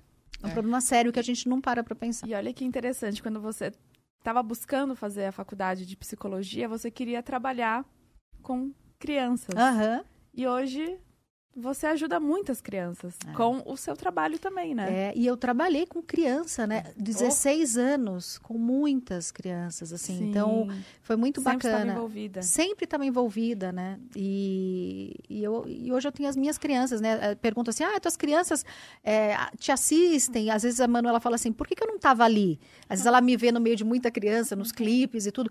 Por que, que você não me chamou? Por que, que eu não estava ali? Eu falei, filha, porque você ainda não tinha nascido, eu não consegue entender, sabe? Aham. As musiquinhas. Agora, acho que uma das maiores emoções pra mim, é, em casa, assim, tranquilamente, eu comecei a ouvir a Manuela cantando Dedinhos. Gente, pra mim foi o. Sabe, eu falei, nossa, minha filha cantando Dedinhos, que Aham. amor. Eu já ouvi muitas crianças cantando Dedinhos, mas a Manu, minha filhinha, cantando Ai. Dedinhos, foi, foi diferente. Uma emoção diferente, Foi né? diferente, foi muito emocionante. E não fui eu que apresentei dedinhos para ela. Eu acho que ela, ou nas- na, na- na internet, ou alguém em casa mostrou, ou alguma amiga, mas eu não fui. Então, quando eu comecei a ver aquela melodia, que é a melodia, a gente estava até conversando, que é a melodia do Frère Jacques, né? Que é uma, é uma, uma música francesa, uma das melodias mais conhecidas no mundo, que é a, a, a melodia dos dedinhos, é, eu falei, nossa, peraí, conheço. Ué, você tá cantando essa música? Eu perguntei assim, quem canta essa música? Você! Ah, Então ela sabia. Ela- Você! Aí outro dia eu fui pegar na escola também, ela começou a cantar. Aí eu falei assim, de quem é essa música, filha? Sua mãe! Então, Óbvio, Sua, mãe. você não sua sabe? mãe! É, Bonitinha sua mãe! demais. Eu tava contando que a Bia escuta também, e aí a foto é você bem. Acho que faz muito Só tempo. Muito? Não, Tem- eu- sé- mas t- sério, é que pra mim, gente, pra mim ela dorme no formol. Ah, a mulher para. é igual, nunca vi perfeita. Para, gente, É, é. para com isso. Não, você tem que aceitar que você é maravilhosa. Então Exato. aceita! Aceita bem. Abre os braços e aceita. Aceita! Eu acho que cê- você não era pode abrir adolescente. muitos braços. Não pode, tipo, Por quê? dar tchau assim. Ah, tá. Ah, Tô brincando. parece, olha isso, gente. Maravilhosa, gente. Não, e a Bia, a Bia vê a fotinho lá no, no Spotify, e aí ela fica, a menina, os dedinhos, a menina dos dedinhos. Menina dos Dedinhos, dedinhos. é. É, É você... demais. Até hoje me falam, né? A Eliana as- é, acabou, ah, em alguns momentos, virando sobrenome, né? A Eliana a Dedinhos. Eliana Eliana dos Dedinhos. dedinhos. Amiga, vamos aproveitar pra falar desse lançamento. Vamos dar um Qual? refresh aqui? Mentos! Ah, adoro. Gente, Ai, nossa goma de Mentos. mascar preferida. Tá? Não, e é, amiga, olha a honra, a gente foi escolhida pra contar essa novidade pra esse Brasil, tá? Eita. Que, ó, vocês podem... vocês- cadê essa câmera que tá? Tá na geral? Tá na geral. Olha a quantidade de mentos que temos aqui. É uma novidade. É... Fala, amiga. Mentos Vitamins. Que é Ah, maravilhoso. ela deu o nome no inglês! Gente, Eles- Primeira é. goma de mascar enriquecida com vitamina C, B6 e, E B12, B12, tá? Ela é cítrica, tem um saborzinho cítricas. assim, fresh, não tem açúcar. zero açúcar. Que mais? Vamos falar de. Ela, de... ela é pra dar aquele refresh mesmo no nosso bem-estar, pra dar aquele up, sabe? Como a gente tá aqui, a gente tá aqui num momento super gostoso, mas é sempre bom dar um Claro, e outra. Sempre bom. fresh. Esse potinho aqui, maravilhoso pra deixar no porta-copos do Ai, carro. gente. Sério, todo carro Maravilhoso. tem um Mentos. Eu entro no seu O meu carro, tem. Você sabe, né? tem de vários sabores, vários sabores. Eu falo, ah, eu vou pegar qualquer um aqui, porque é tudo Mentos, é a minha goma mascara preferida. Não, gente, então- é sério. é- é- é- é- não é, agora não é por conta da publi, não. É que você entra no meu carro, tem mentos. Aí eu fico brava que o Júlio pega os meus. Quando eu olho, só tá o potinho vazio. que raiva. Mas enfim, agora eu tô, eu tô com o estoque cheio. Olha aqui, gente. Maravilhoso pra deixar no porta-copos do carro. Dá pra você também dividir com os amigos, porque vem bastante. Não é aquele que você precisa comer escondido, sabe? Mas Ah, aqui mas também esse barulhinho é escondido. confundível, né? Ó. Não é? Maravilhoso. Dá pra você levar na bolsa. É maravilhoso. Ele tem aquela casquinha. Vou comer. Depois Come. eu ponho. Pra... Depois eu tiro pra gente conversar. Não dá, né, pra ficar falando, mastigando. Tem aquela casquinha crocante em volta. Faz o ASMR, Recheio vai. cremoso. Olha, Deu? amor. Hum, maravilhoso, gente. É isso, se vocês quiserem conhecer um pouquinho mais sobre esse lançamento, é só clicar aqui no link da descrição, que vocês vão direto no Instagram de Mentos, tá? Lá eles falam tudo, aí vocês ficam por dentro de tudo também, tá, amores? É isso. É isso? Esquecemos de falar alguma coisa? É isso. Flow. Tá, tá Ah, ela deu com ok. dedinho aqui, ó, Ah, com ela fez- dedinhos. Só pra saber se não esqueceu de falar alguma coisa, né? Agora me conta, já que a gente tava falando de dedinhos, da onde que veio os dedinhos? Como que surgiu, assim? Meus sobrinhos, a gente estava em casa num domingo, todo mundo reunido, aquele clássico domingo em família, Uhum.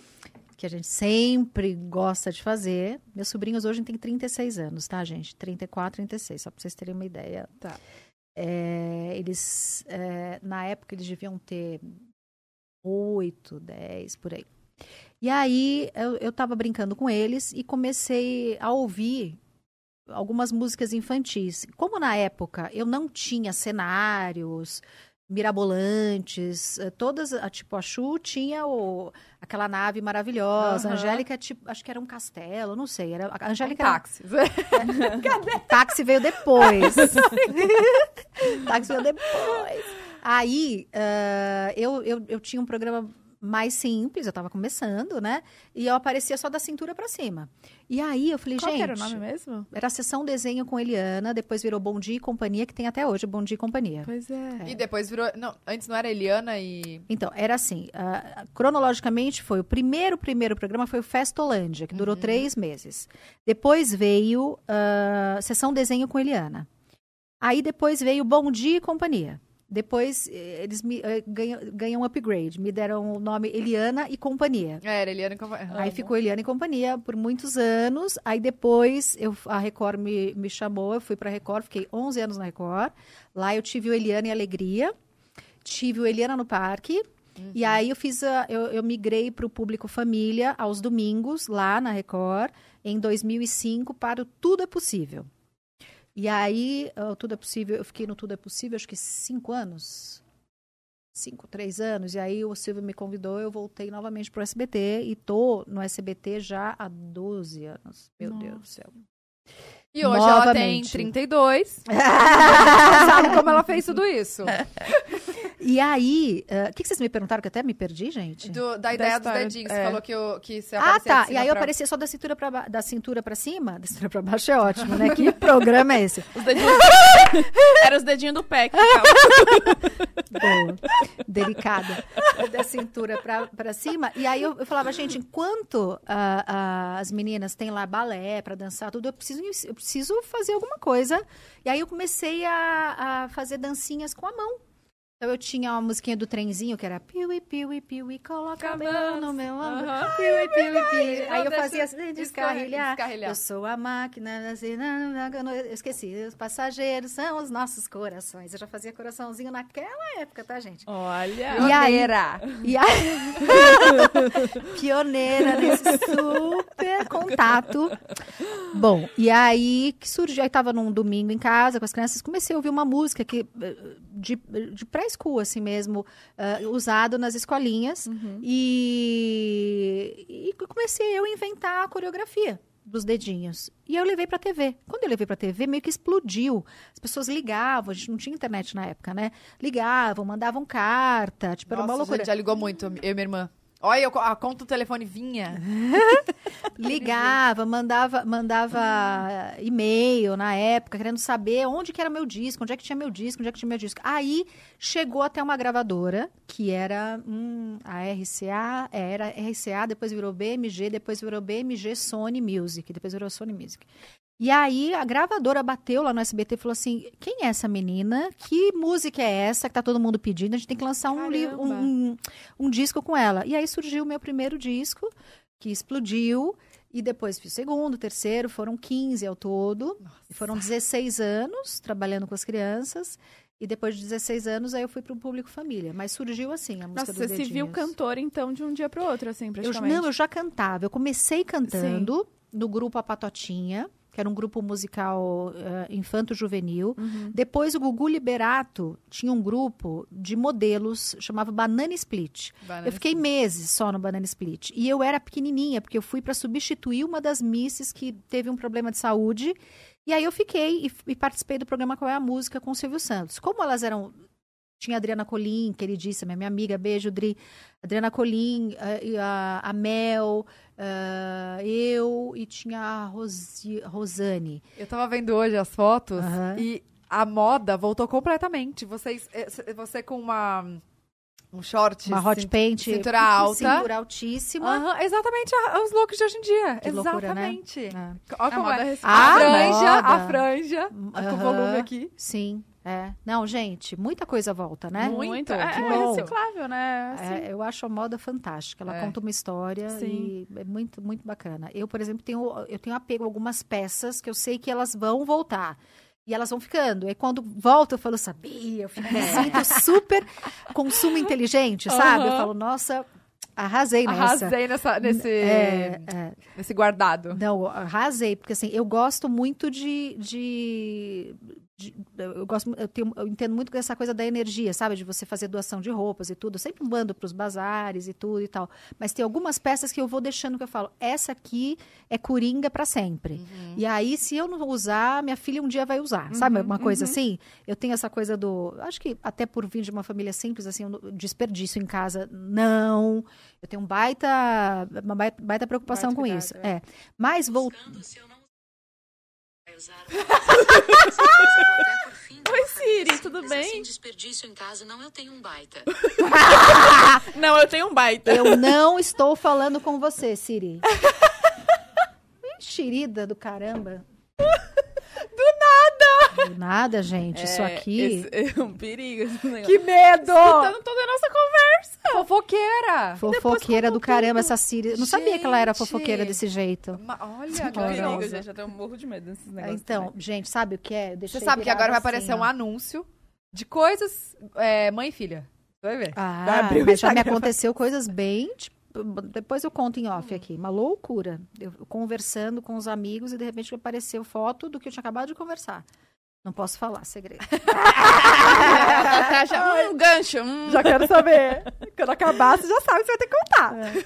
É, mas enfim. O que, que a gente tava falando? Olha, gente, a falando- Siri não, me desconcentrou. Você começou na. na você tava falando Ah, da... que eu comecei cantando. É, não, mas o que eu cantando. quis dizer é que, tipo, você sozinha Sim. cantando, né? Uhum. Então, dominar é, é diferente quando Sim, você tem mas mais foi gente. fantástico. Daí, Imagino. porque primeiro, né, eu comecei, eu- lembra que eu falei que eu queria ser artista, Uhum. artista, mas eu não sabia, eu queria estar nesse mundo artístico, mas eu não sabia qual era o meu talento. Sim. Eu sabia que que era uma coisa que me atraía, que me enchia os olhos, que me deixava feliz. E quem olhou para mim e disse: Olha, eu acho que você pode ser uma boa comunicadora de televisão, foi o Silvio Santos. Então, aceitei o desafio. Fui lá, deu certo. Aí veio uma gravadora, bateu na porta e falou assim: Nossa, essa- a gente precisa gravar um disco com essa menina, é um sucesso essa música, não sei o que, não sei o que lá, ela precisa gravar. Aí eu entrei em estúdio. E comecei a entrar num universo. eh, eu, eu fui indicada ao Grammy Latino, fui parar em Los Angeles Que com o álbum Primavera, que foi super bacana, inclusive, uma versão do Barry White, que vocês não vão saber, mas quem é mais velho sabe.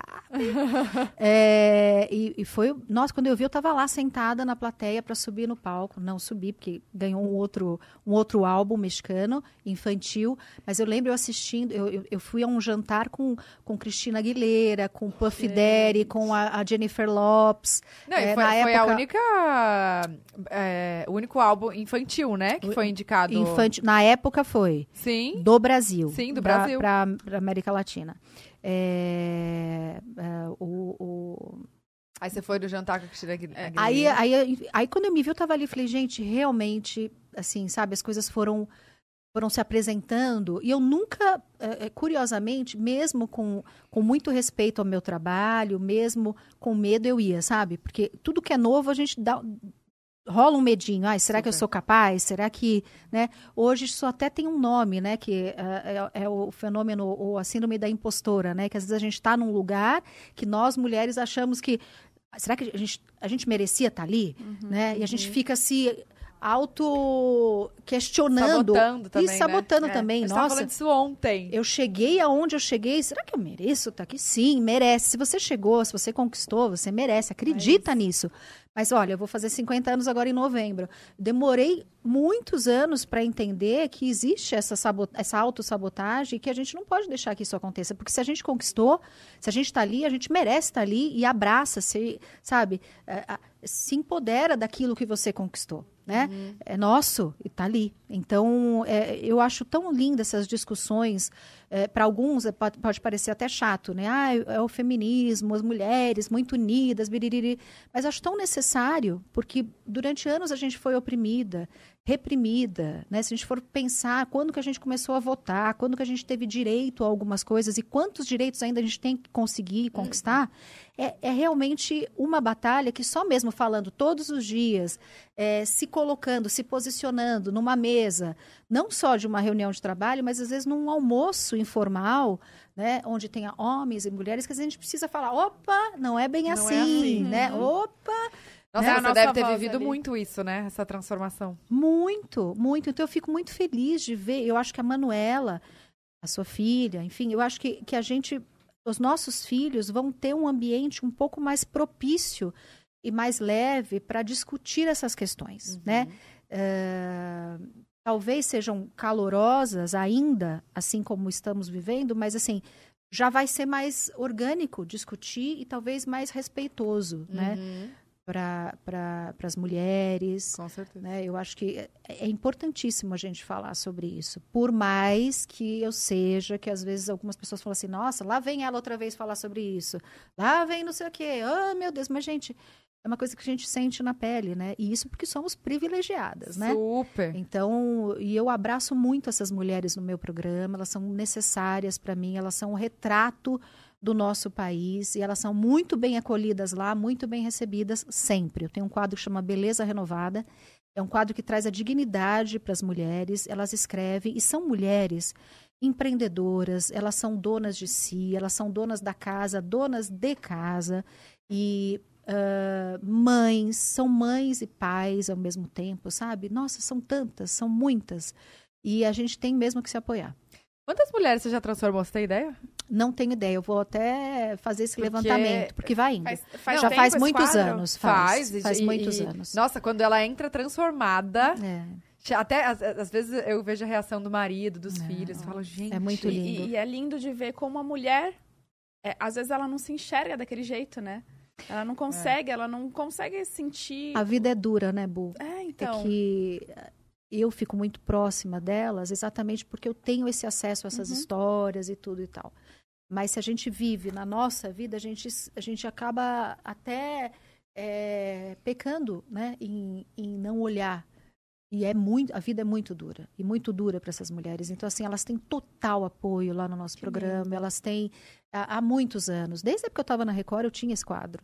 Na época chamava, não era Beleza Renovada, eu acho que era Verdadeira Idade, chamava. Hum.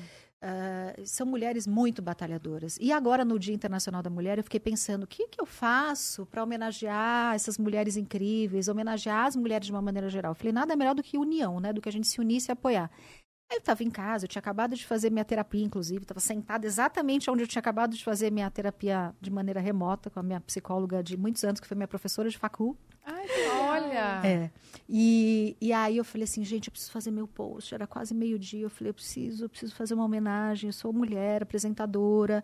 Falo, o meu público, a maioria é feminino. Então eu tenho que fazer, tenho que fazer. Eu falei, já sei. Aí, aí, e- aí mandei um vídeo e coloquei no meu feed dizendo o seguinte: se elas tivessem algum negócio que elas quisessem divulgar, que por favor elas me mandassem em 15 segundos que eu ia abrir meu stories para colocar o negócio dessas mulheres ah, nas minhas redes sociais. Com quase 30 milhões de seguidores, eu pensei, eu acho que eu vou, eu, eu posso ser útil para essas Com pessoas. certeza. Gente, que coisa linda. Começou a chegar, chegar, chegar, chegar, chegar. Foi, foi um movimento do Brasil inteiro. E eu comecei a conhecer aquelas carinhas que me seguem, sabe? Comecei a ver o que elas fazem. Que mulheres incríveis, desde a da mulher que faz o bolo deliciosamente, até que, que faz é, mosqueteiros, sabe? Até que tem uma loja um pouco mais estruturada. Todas participaram, né? É, todas. Então, assim, para mim foi tão. Até uma, uma, uma ex-produtora minha, querida, que trabalhou nove anos comigo na TV, que hoje está morando no interior de São Paulo, que tem uma loja de, de imóveis, também mandou o vídeo, sabe? Então, assim, foi uma. Nossa, eu vi ali o retrato, sabe, Uhum. da, da- do, nosso país através dessa ação 15 segundos. e de 15 segundos e tão emocionante ver todo mundo unido, Uhum. sabe? Eu Todas ali unidas. Foi linda. E, e- e são mulheres empreendedoras, são mães, são avós, sabe? Nossa, que lindo. Então, Podia rolar uma ideia já de um quadro aí, hein? não é verdade? Eu até, o, o 15 diretor amou. Falou, que ideia genial Aham. que você teve, muito emocionante. E eu fui olhando ao longo do dia, né, o que eu ia postando, e aí quando você vai ver, você tá ali contando uma história, né? É. E eu, fui- eu cheguei até a chorar vendo, sabe, meus stories, assim, porque entrava uma, entrava outra, entrava outra, entrava outra. Eu falei, nossa, que bacana ser útil, né? Uhum. Que bom ser útil, assim. Você consegue materializar também, né? Essa, não, não, não é- não é um número. E sim, você vê quem tá atrás daquele número. É muito Nossa, legal. Tão muito legal. especial. E aí, com- aí, quem eu consegui postar, porque confesso que foram muitas, né? E algumas eu não consegui, nem, não deu nem tempo de, de, De abrir. de abrir, eh, porque já tinha dado as 24 horas e elas mandaram por stories e acabou. eh, mas eu pretendo fazer uma nova ação ainda no- no- até esse ano, em algum momento, para poder abrir espaço para essas mulheres nas minhas redes sociais, né? Então, Nossa, vou roubar a ideia, sabe por quê? Porque eu tenho um quadro no meu, stor- no meu stories que chama Enalterça. Então, toda terça. Faz tempo que eu não faço Faz até. tempo, amiga. Faz tempo. Eu mandei fazer um template agora pra ficar uma moldurinha diferente, que eu queria deixar um pouquinho destacado nos meus stories. Boa. É, que é, chama En- Enalterça. E aí eu sempre ajudo um, um pequeno, ou sei lá, microempreendedora divulgar o, o trabalho né, da pessoa. Mas acho que eu vou focar nas mulheres. Falar, mulherada, me mandem. Com certeza. É, vou, vou Com dar uma olhada. certeza. Nada contra os empreendedores Sim. homens, nada contra a família empreendedora, não. Mas eu acho que essas mães solos, essas nem, nem podemos dizer isso, não é mãe é mãe. É, essas mães, elas, elas precisam do nosso apoio, sim, né? Essas mulheres, e, eu, e elas podem contar comigo sempre, assim. E eu, eu senti, me senti. Ai, sabe quando você sente assim, puxa, que bacana, sabe? Ok, o- o- o- os seguidores gostam de ver as dancinhas, gostam de ver as brincadeiras, gostam, mas também a gente fala sobre assuntos sérios ali, Uhum. sabe? E me senti. Foi a maneira mais eh, carinhosa que eu encontrei para homenagear. Sabe? As mulheres foi ter Nossa, aberto foi espaço para elas. Foi me sentir bem, me sentir o- me sentir do lado delas, sabe? Me sentir útil mesmo. Uhum. Nossa, ótimo. Que bom. Amei. Porque ter uma ferramenta como essa, é. com tantos seguidores, né? A gente tem que fazer algo Faz mais. diferença né? ali, né, pra É, é, é a mesma coisa que eu penso do programa de TV, né? Que tem um alcance absurdo. Ah, que Você tem ainda- ideia que você fica São todo muitos, domingo? Todo domingo, quatro horas. na casa né? de milhões. Gente, quatro horas e, e duas horas leva o...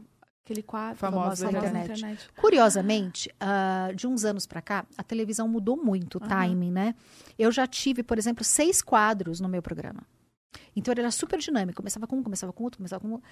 E a gente, ao longo dos anos, a gente foi reparando uma mudança de comportamento. Hoje é, é quase como uma novelinha, com começo, meio e fim os quadros. Uhum. E eles, eles precisam realmente contar uma história, precisam, sabe? É quase com, como um enredo mesmo de uma novela, de um, um filme. E, e a audiência corresponde muito melhor a esse formato do que a vários, ah, vários quadros dinâmicos. Curioso isso, né? Como que... que Isso no domingo. como vocês fizeram essa pesquisa, assim?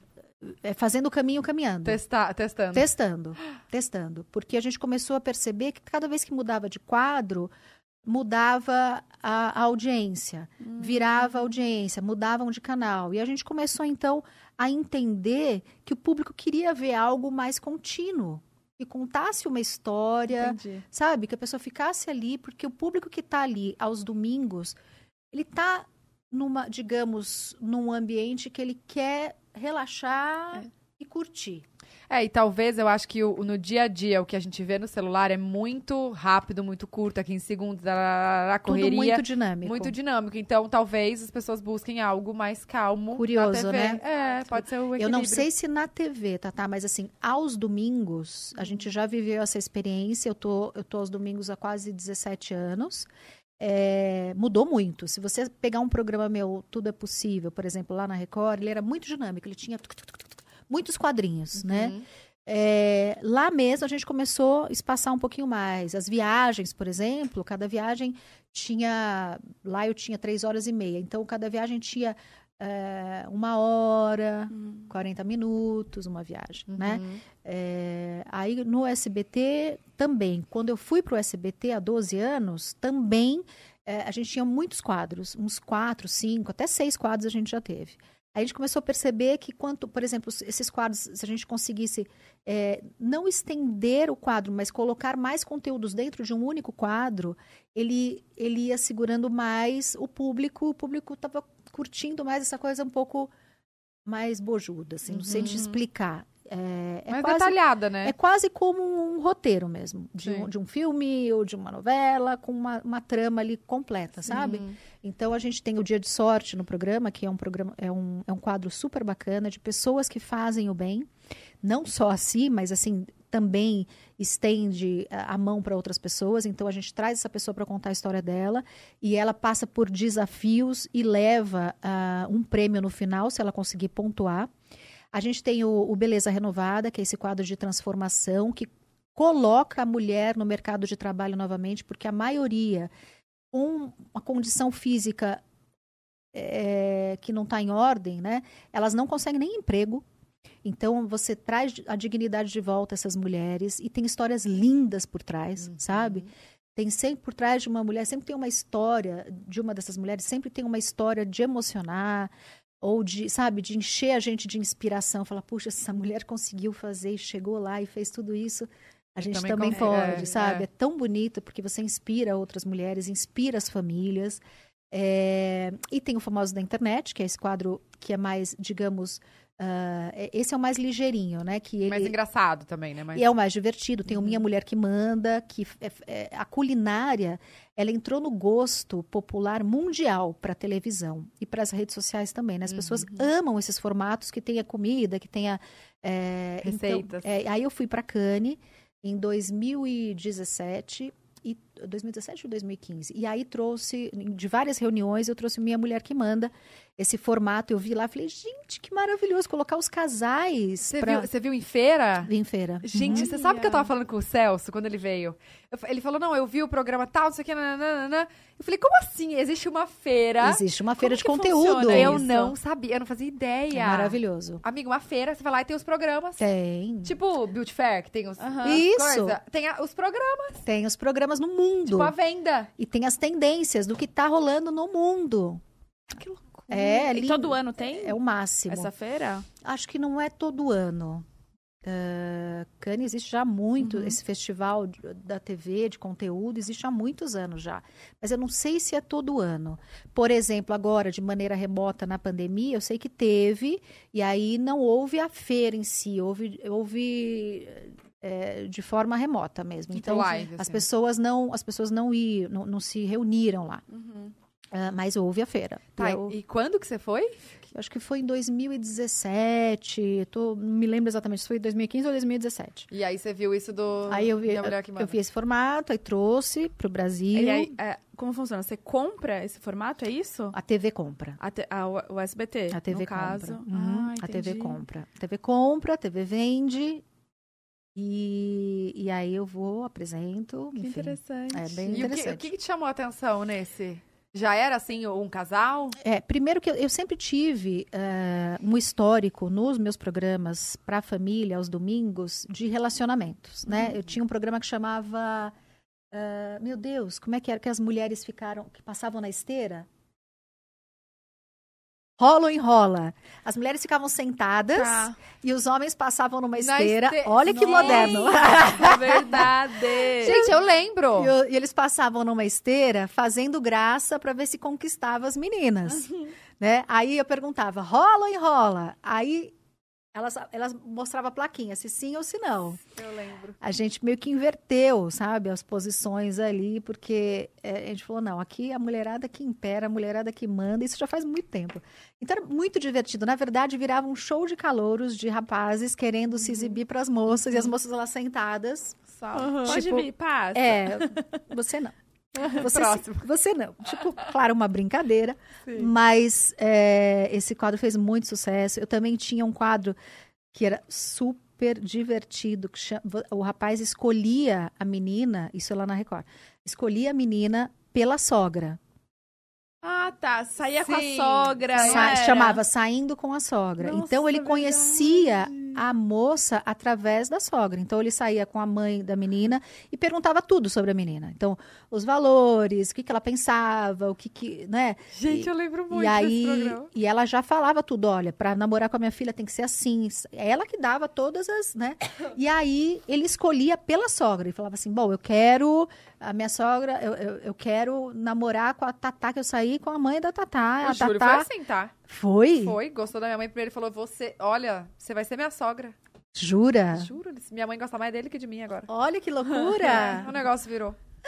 e aí, eu sei que, que daí depois que a- ele conhecia a menina. Ele escolhia, eu quero você. Tá bom, quero você. Então chega a menina. Aí a menina descia, sabe?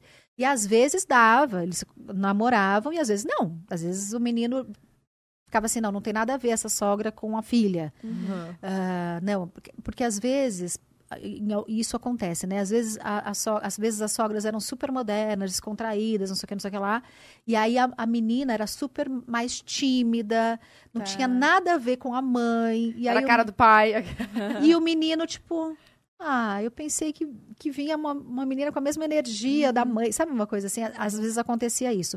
Mas a gente, alguns namoraram de verdade, isso é legal. Calma, esse quadro aí também você, você Não, viu esse- feira? Não, esse quadro era um formato também, mas não fui eu que trouxe. Ah, tá. É, algum executivo, porque também as TVs têm os executivos que vão em busca dos formatos, né? E trazem em reuniões de conteúdo para os apresentadores, isso acontece. É, nem todos os apresentadores vão às feiras de conteúdo. Eu gosto de ir, mas eu faço isso desde a época que eu trabalhava com criança. Eu ia à feira em Nova York, tinha feira de brinquedos. Era uma loucura a época. Ah, eu me lembro fazendo reuniões. A gente tinha que assinar um papel de sigilo, porque o criador daquela boneca, daquele, daquele, eh, daquele brinquedo, ele eh, ele estava apresentando para as pessoas e alguém podia roubar aquela ideia. Nossa, Uhum. verdade. Então, você, antes de você entrar numa salinha, você tinha que assinar um termo de responsabilidade. Era muito doido, isso não existe mais, tá?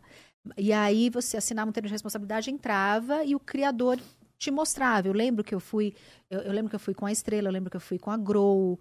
ah, eu ia, eu ia escolhendo os As brinquedos suas que eu, máquinas de fazer tudo? é, também, também. Que eu tinha todas. A extinta a. Glaslit. É, então, muitas coisas a gente trouxe dessas feiras, assim. E eu ia, e eu era garota, era muito adolescente, eu ia. Sabe o que eu ia perguntar? Como é que foi essa transição? Por que, que você decidiu fazer essa transição pra família? Porque você ia muito bem com as crianças, muito, muito bem. Você- imaginou que porque, por você estar ficando mais velha, você não poderia lidar com as crianças? Como não, é que foi isso? não foi, assim? não tinha a ver com a idade, tinha a ver com o mercado mesmo. É, as leis eh, mudaram com relação a- ao universo infantil. Eh, eu trabalho numa televisão comercial, sempre trabalhei numa televisão comercial. Sim. Então, televisão comercial se paga como? Com o comercial. Uhum. Então, a- quando a lei mudou, os programas infantis acabaram ficando extintos porque você não podia mais, os anunciantes não podiam mais Ah. anunciar é, no, no horário infantil. A lei foi Entendi. muito mais rígida. E, e, e aí, por isso que você hoje tem só o SBT, né? Acho que SBT e Cultura só tem programas ah, infantis. É, a Globo não tem mais, né? O, o, o SBT tinha muitos programas, foram extintos, a Record também. Então, assim, Gente, é, foi por sentido. conta do movimento de uma época. Uhum. E, e eu também, eu já estava migrando para um público já quase adolescente. Quando eh, eu, eu, eu tinha um programa, eh, agora eu não lembro o nome, meu Deus, tantos programas. Mas eu acho que seu público foi crescendo com você, Foi crescendo, né? foi, crescendo. E aí eu já comecei, aí teve o Eliana no Parque, que já era uma galera um pouquinho mais velha. Aí teve um programa que eu, eu- tinha um, um companheiro, hoje eu tenho a Narcisa, na época eu tinha o Chiquinho. Ai.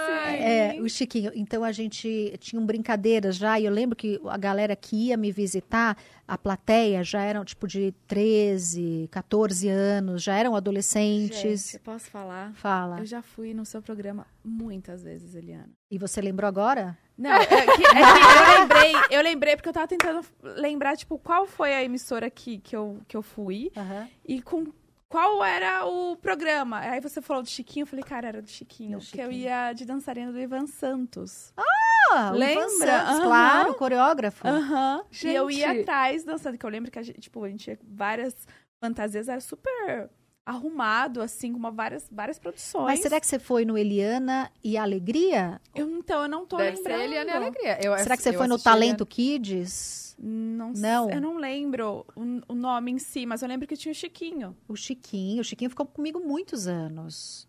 O Chiquinho Gente, eu- hoje mora em Salvador, na Bahia. Ah, Adoro. Trabalhou tanto, foi relaxar. É, Gente. trabalhador, ainda trabalha bastante. Ainda tá Ela- trabalhando? Achei Tá. que ele tava... Não, não, o Chiquinho ainda. é- O Chiquinho, o personagem Chiquinho ainda faz Muitas coisas. sucesso com as crianças lá em Salvador. Ele, o Chiquinho ainda. E, e as pessoas são saudosistas. Eu já trouxe o Chiquinho para o programa no SBT, Uhum. em Dia de- do- das Crianças. Faz muito tempo que a gente não se encontra. Mas eu tenho muito carinho, né? E hoje eu tenho um. Eu adoro, eu adoro, eh, eu adoro dividir. Eu não, assim, é curioso, né? Eu gosto de dividir.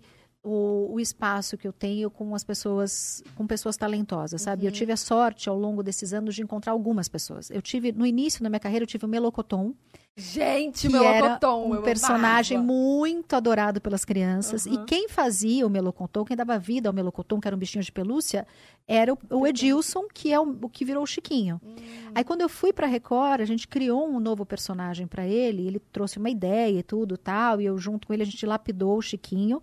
E aí surgiu o Chiquinho, eh, e a gente ficou muitos anos trabalhando juntos. Aí depois, quando eu migrei para o público família, aos domingos, já não cabia mais personagem infantil, porque eu mesma, como comunicadora, eu tive que me adaptar a falar com um novo público. Mesmo que o público tenha crescido, eu tinha ah, algumas manias, digamos assim, que eu não podia mais utilizar naquele universo para falar com uma mulher. Então, assim, eu tinha alguns receios. Eu sempre. eu- as pessoas falam, ah, ela fala muito corretamente, muito certinha, etc e tal. Isso é fruto de um trabalho sério que eu fiz com as crianças. Porque eu não É. queria jamais que uma criança começasse a falar errado e aí. Onde que você aprendeu a falar isso? Ah, foi com a Eliana. Então eu tinha maior preocupação de falar o português corretamente.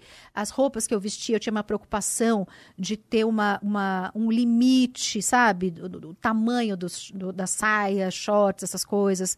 A sensualidade era para mim era uma coisa que não podia existir no universo infantil. Então não se combinava, não, não tinha conversa, Sim. né? Quando você fala com criança, é universo infantil e ponto. Não dá para você é, brincar com outra coisa que seja diferente disso. Então, para mim, isso foi muito, sempre foi muito sério. Então, eu não usava unha vermelha, por exemplo. É, eu não, é, eu, eu tinha maior preocupação assim de não, não ter trejeitos sensuais e já era uma mulher falando com o universo infantil. Então, quando eu fui e, e- e pude me libertar, quando queriam colocar uma saia um pouco mais curta, eu falava, ai gente, não me sinto à vontade. Aí vamos pôr uma unha vermelha. Ai não, batom vermelho? Não, nem pensar. Eu tive que, e até o meu jeito de me comunicar, eu era muito durinha, assim, sabe? Porque eu trabalhava com criança, eu não queria passar nenhuma sensualidade de uma mulher de 20 e poucos anos, de 30 anos de idade. Então eu tinha, eu era super comedida. Eu precisei fazer terapia. Uma sexóloga, Ana Helena ah, Matarazzo, que falou: menina, solta esse quadril. Garota, pode pôr unhão, pode pôr, sabe? Você é uma mulher. Você não fala mais só com as crianças, você fala agora com as mães dessas crianças. Você fala com a família. Libera esse mulherão que tem aí, que eu conheço dos bastidores, só que agora vai estar na TV. Então foi um exercício. Foram alguns anos para eu poder ah, relaxar, sabe? Para eu poder entender que eu tinha um espaço é, de mulher, né? E, e tinha e, e podia falar com essas mulheres com propriedade, porque eu era uma delas. Então, assim, eu não falava mais só com as crianças. Então, que eu podia relaxar um pouco, como se eu estivesse conversando com as minhas amigas em casa. Como se eu estivesse num bate-papo em casa, né? Então, aí eu fui me soltando aos poucos. Mas a transição foi uma transição é, que durou, assim, tipo, uns oito meses. Eu precisei fazer terapia para isso, eu já falei isso algumas vezes, mas que foi muito bacana. Foi, foi uma experiência maravilhosa. Mas não foi assim, sabe? Tipo, ah, Sim. vira a Fica pro outro. chave e tchau. Não, até porque eu não deixei de falar com as crianças. As crianças podiam assistir Uhum. o programa se quisessem, porque eram conteúdos que não afetavam, sabe, eh, o universo infantil. Assim, então eu sempre tive isso em mente. Vamos fazer um programa para a família brasileira. Né? Então eh, isso é uma coisa que eu carrego comigo desde sempre. E nessa transição que você fez, teve alguma crítica, assim, é, julgamentos de, de mães que não estavam entendendo? Não, teve alguma nenhum. coisa disso? Você trabalhou muito bem essa transição, então. É, eu acho que as pessoas ach- acho que esperavam um pouco Uhum. que isso acontecesse comigo. É, não sei te dizer como nem porquê, mas acho que, que já estava. Já, acho que foi a hora certa, sabe, Uhum. de acontecer. Eu tive, na verdade, ah, um pouco de preconceito de ser a, a única mulher nesse hall onde só havia homens. Então, assim, programa aos domingos, historicamente, por anos e anos, sempre foi apresentado, o programa de auditório, por homens. E aí, quando eu fui, quando, quando surgiu Tudo é Possível, tipo, quase que eu entrei como quase como café com leite, sabe assim, deixa ela entrar. Foi quase isso. Eu me lembro da, do lançamento do programa aos domingos, eu lembro da coletiva, eu lembro quase como um. Ah, tá. Sabe? Ah, põe ali, né? Ah, tá. Vamos ver. Eu, eu- claro que eu tive gente que, que, que apostou muito ah, ali dentro. É, um dos diretores da ocasião é, que falou: não, nós vamos investir e vamos fazer essa transição bonito. Uhum. Mas eu lembro que, que a maioria é, não acreditava muito, sabe? Tipo, mulher aos domingos, tal. Não sei se tinha essa, essa, essa coisa tão clara. Por que causava essa estranheza? Mas hoje eu entendo claramente que tinha muito é, essa questão, sabe? Do, nossa, já, claro que a- a- já haviam outras mulheres que tinham apresentado, mas não estavam mais. Uhum. E eu estava tentando o meu espaço ali no domingo, né? Competindo com Gugu, com Silvio Santos, Fausto Silva, e eu lá. Moça começando uma nova empreitada de vida, de carreira, e deu certo, né? São quase 17 anos aos domingos, ininterruptos, porque eu saí da, da, da Record, voltei para o SBT, e eu me lembro claramente quando o Silvio Santos me ligou, eu desliguei achando que era trote. Todo mundo, gente! Esse é um clássico. Não, foi, foi ele mesmo que ligou. Ele mesmo que ligou. Gente, É, olha. Ele, é, aí? ele é muito ele é muito ativo nessas questões assim, quando ele quer contratar ele mesmo é, e ainda está. As pessoas me perguntam como é que está o Silvio Santos? Faz tempo que eu não falo com ele mas assim depois da pandemia mas é impressionante quando a gente fala como ele sabe é lúcido e conversa e é sabe extremamente ativo um baita empresário. Eu tenho eu tenho muito carinho porque eu tenho uma história com ele né? É, agora, eu me lembro que ele ligou e eu desliguei. Falei, gente, ai, nossa, trote, que coisa, né? Aí deixei, na época ainda, o WhatsApp não era tão. Ainda era mais mensagens. Era o BBM? E Não. tinha. Não, é, no o WhatsApp, acho que nem tinha. O WhatsApp tem quantos anos, gente? Nossa, não faço ideia. Também não tem. Tem uns... Quanto tempo faz que você, voltou pra SBT? Tem 12 anos. Não, então não, fa... não, Não tinha tinha o WhatsApp. WhatsApp. Era mensagem ah, e tinha mensagem de voz. A gente ouvia muito ainda mensagem de voz, as pessoas deixavam. Aí quando eu fui ah, ver mensagem de voz no telefone. no Ah, celular, tá. no celular. Aí Caixa eu- postal. Caixa caixa postal. postal. Aí eu fui ver era ele. Falei, gente, Silvio Santos, é ele mesmo. Aí liguei de volta. O que, que ele falou? Não, na ocasião ele falou: você está indo muito bem de audiência, podemos conversar? Aí eu. Claro, podemos conversar. Conversar, tá tudo bem, podemos conversar. E aí eu, eu conversei na, na TV, onde eu estava na época, fiz tudo muito corretamente, assim, muito respeitosamente. E falei para eles: eu recebi uma proposta. Ah, eu acho que eles não acreditaram muito que eu tinha recebido uma proposta. Pra voltar, né? É, para voltar, para retornar. E eu falei, eu recebi, é sério, ah, vamos conversar aqui, etc e tal, porque eu sempre, eu sempre tratei muito de perto os meus contratos e as conversas com, com, a, com, a, com as emissoras que eu trabalhei. E sempre fiz tudo muito corretamente, porque eu acho que é muito importante, em tudo, todo lugar que a gente passa, a gente entrar e sair pela mesma porta, sabe? É, esse respeito, esse carinho, tanto quando eu saí do SBT e fui para a Record, eu me lembro o Silvio dizendo: vai, seja uma boa filha como você foi aqui. E retornei. Então, eu acho que se eu tivesse fechado a porta lá atrás, eu não teria retornado, talvez minha carreira não, não, não teria a história para contar como tem hoje. Então, assim, é, é, se tem uma coisa que eu aprendi ao longo dos anos é em tudo, em todas as relações da vida, pessoais, profissionais, saiba entrar e saiba sair, sabe? Eu Do acho melhor que isso, jeito, né? Melhor para tudo. Se, se é uma relação a dois, se é uma relação profissional, sabe? Qualquer relação faz direito, faz direito que, que é bacana, porque a vida dá muitas voltas, sabe? A vida ela é uma, ela tem uma, é uma caixinha de surpresa. Mais uma vez, a gente não tem, a gente não tem é, é, controle sobre as coisas, né? Não. sobre a nossa vida, quanto mais, né? Então assim, calma, pezinho no chão e humildade sempre. E aí eu me lembro que eu falei lá na, na Record E eles falaram, bom, eu falei, então, é, ou a gente conversa aqui, vamos adaptar e vamos ver, porque eu queria, eu queria mais espaço. Eu não me lembro exatamente o que, que eu queria na época. E, que, e, e o, e o que o Silvio estava me oferecendo era mais espaço, inclusive. E aí eu falei, bom, então eu acho que eu vou para onde eu vou poder expandir mais profissionalmente. Uhum. E fui. Para dividir o domingo com ele, imagina? Nossa. Eu saí da TV dele quando eu ah, trabalhava com criança. E retornei, como foi bom, né? Ter saído de casa, amadurecido, crescido profissionalmente e retornei para os domingos, quando eu, eu me lembro na infância assistindo o Silvio Santos aos domingos e de repente estava eu lá fazendo parte desse casting de apresentadores no domingo. Então foi muito muito especial para mim. Eu tenho muito respeito por todos os profissionais que me ajudaram a chegar onde eu cheguei, todas as emissoras, as duas emissoras que eu passei também tenho um profundo respeito e carinho. E e acho que é isso. Eu acho que eh, assim a gente faz o caminho bonito, sabe? Uhum.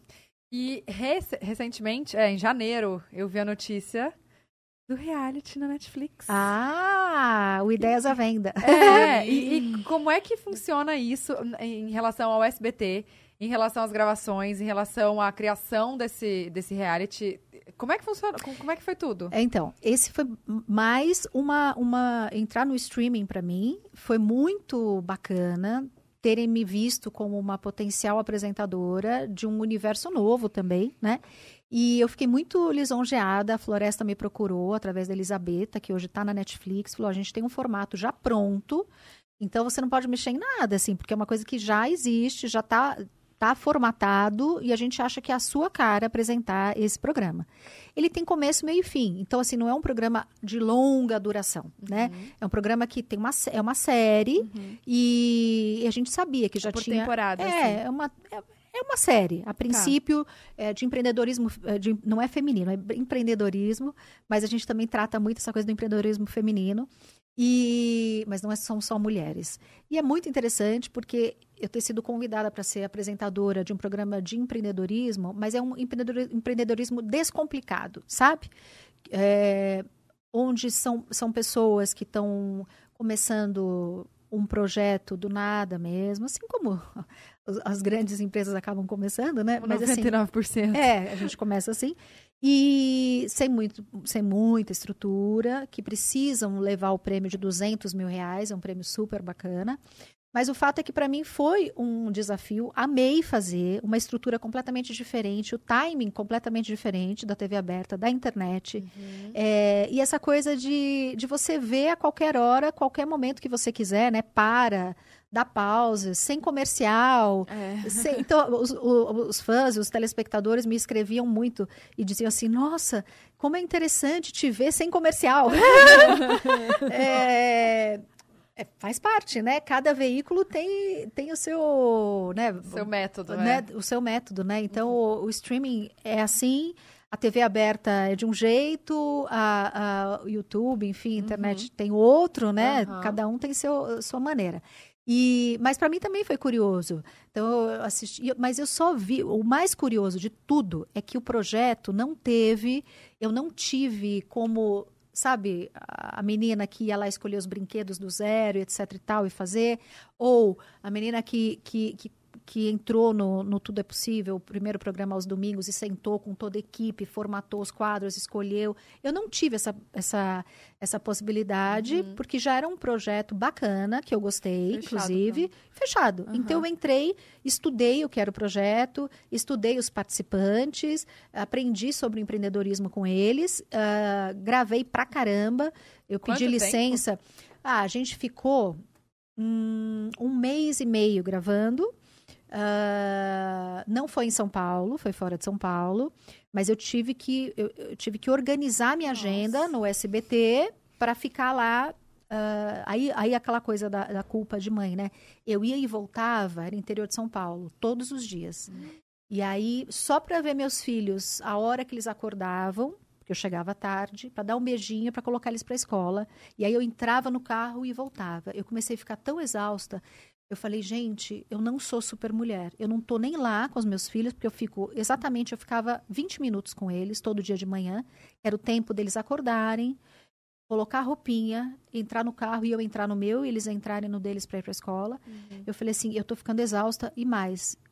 Isso não, isso não, não tá fazendo bem para mim e, e, e não vai fazer bem para eles. Por quê? Olha o risco que eu tô correndo de ir voltar todos os dias, pegar a estrada. Aham. Não, e pegar a estrada também, né? Uhum. Imagina, eu não vou fazer isso. Eu quero, eu quero que eles tenham uma mãe por muitos anos. Então, chega, eu vou ficar. Daí eu expliquei para eles, falei, a mamãe vai trabalhar, eu vou ficar no interior. A gente vai se falar todos os dias, mas eu precisei, sabe? Falei, eu não sou super mulher e tudo bem. Mas o coração fica super apertado, que é uma coisa que a Culpado. gente sempre culpado, né?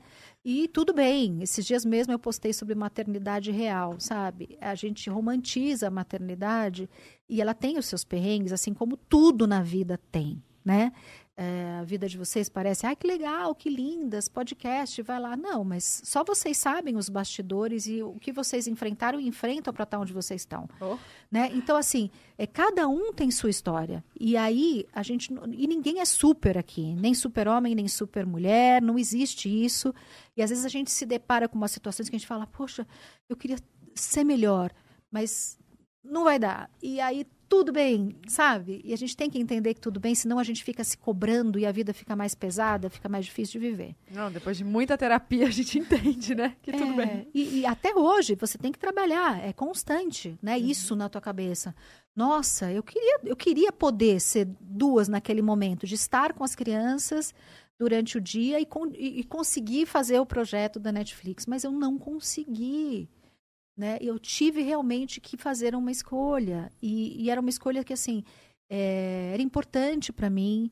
E foi importante para eles também entenderem, sabe? É, e tudo bem, estou de volta. Sim, O programa tá pronto. com certeza eles devem ficar super orgulhosos vendo você assim. E eu também. acho que a gente precisa ter em mente que cuidar da gente também faz parte de um bem-estar mental que a gente transfere para a educação dos nossos filhos.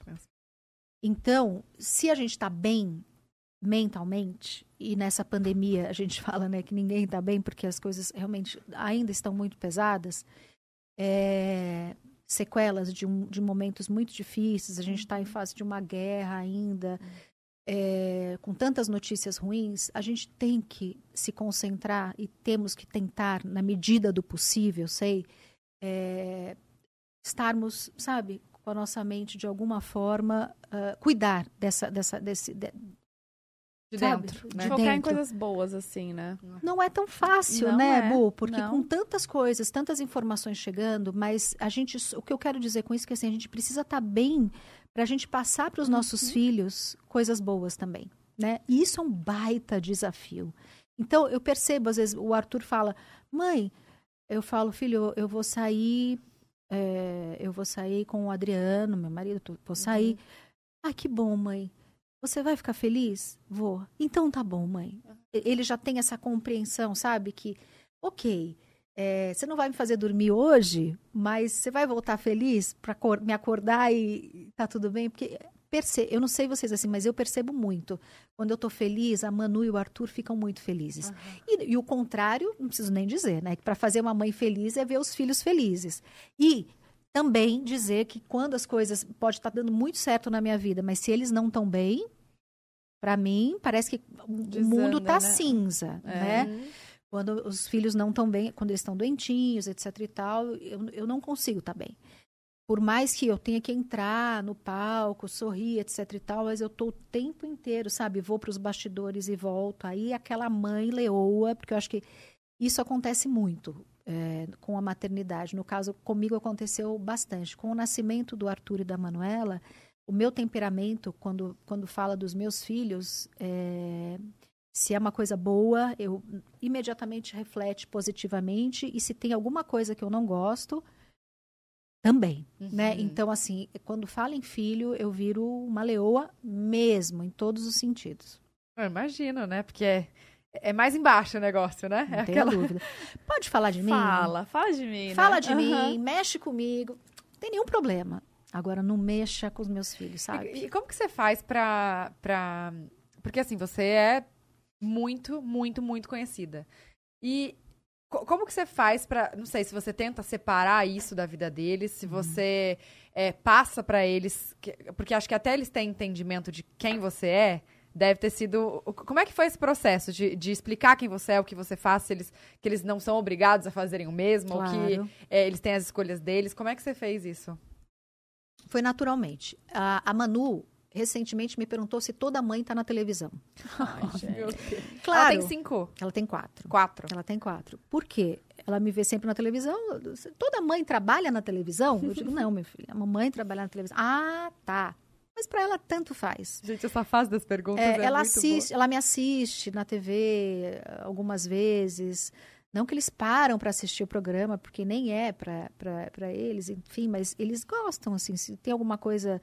Eles adoram, a, a, Manuela adora a Narcisa, que faz as pataquadas, Ah, que é super figura. Ela ri. Ela é engraçada, né, mamãe? É. Ai. O Arthur já é mais crítico, né? Nossa, mas o que- se minha mulher que manda, nossa, mas essa mulher é brava, hein? Ele já dá umas criticadas. Ah, mas o Arthur, por exemplo, em redes sociais, como é que eu trabalho com os dois, principalmente com o Arthur? Com o Arthur, é, eu só posto aquilo que ele permite, já, porque é, ele já tem a.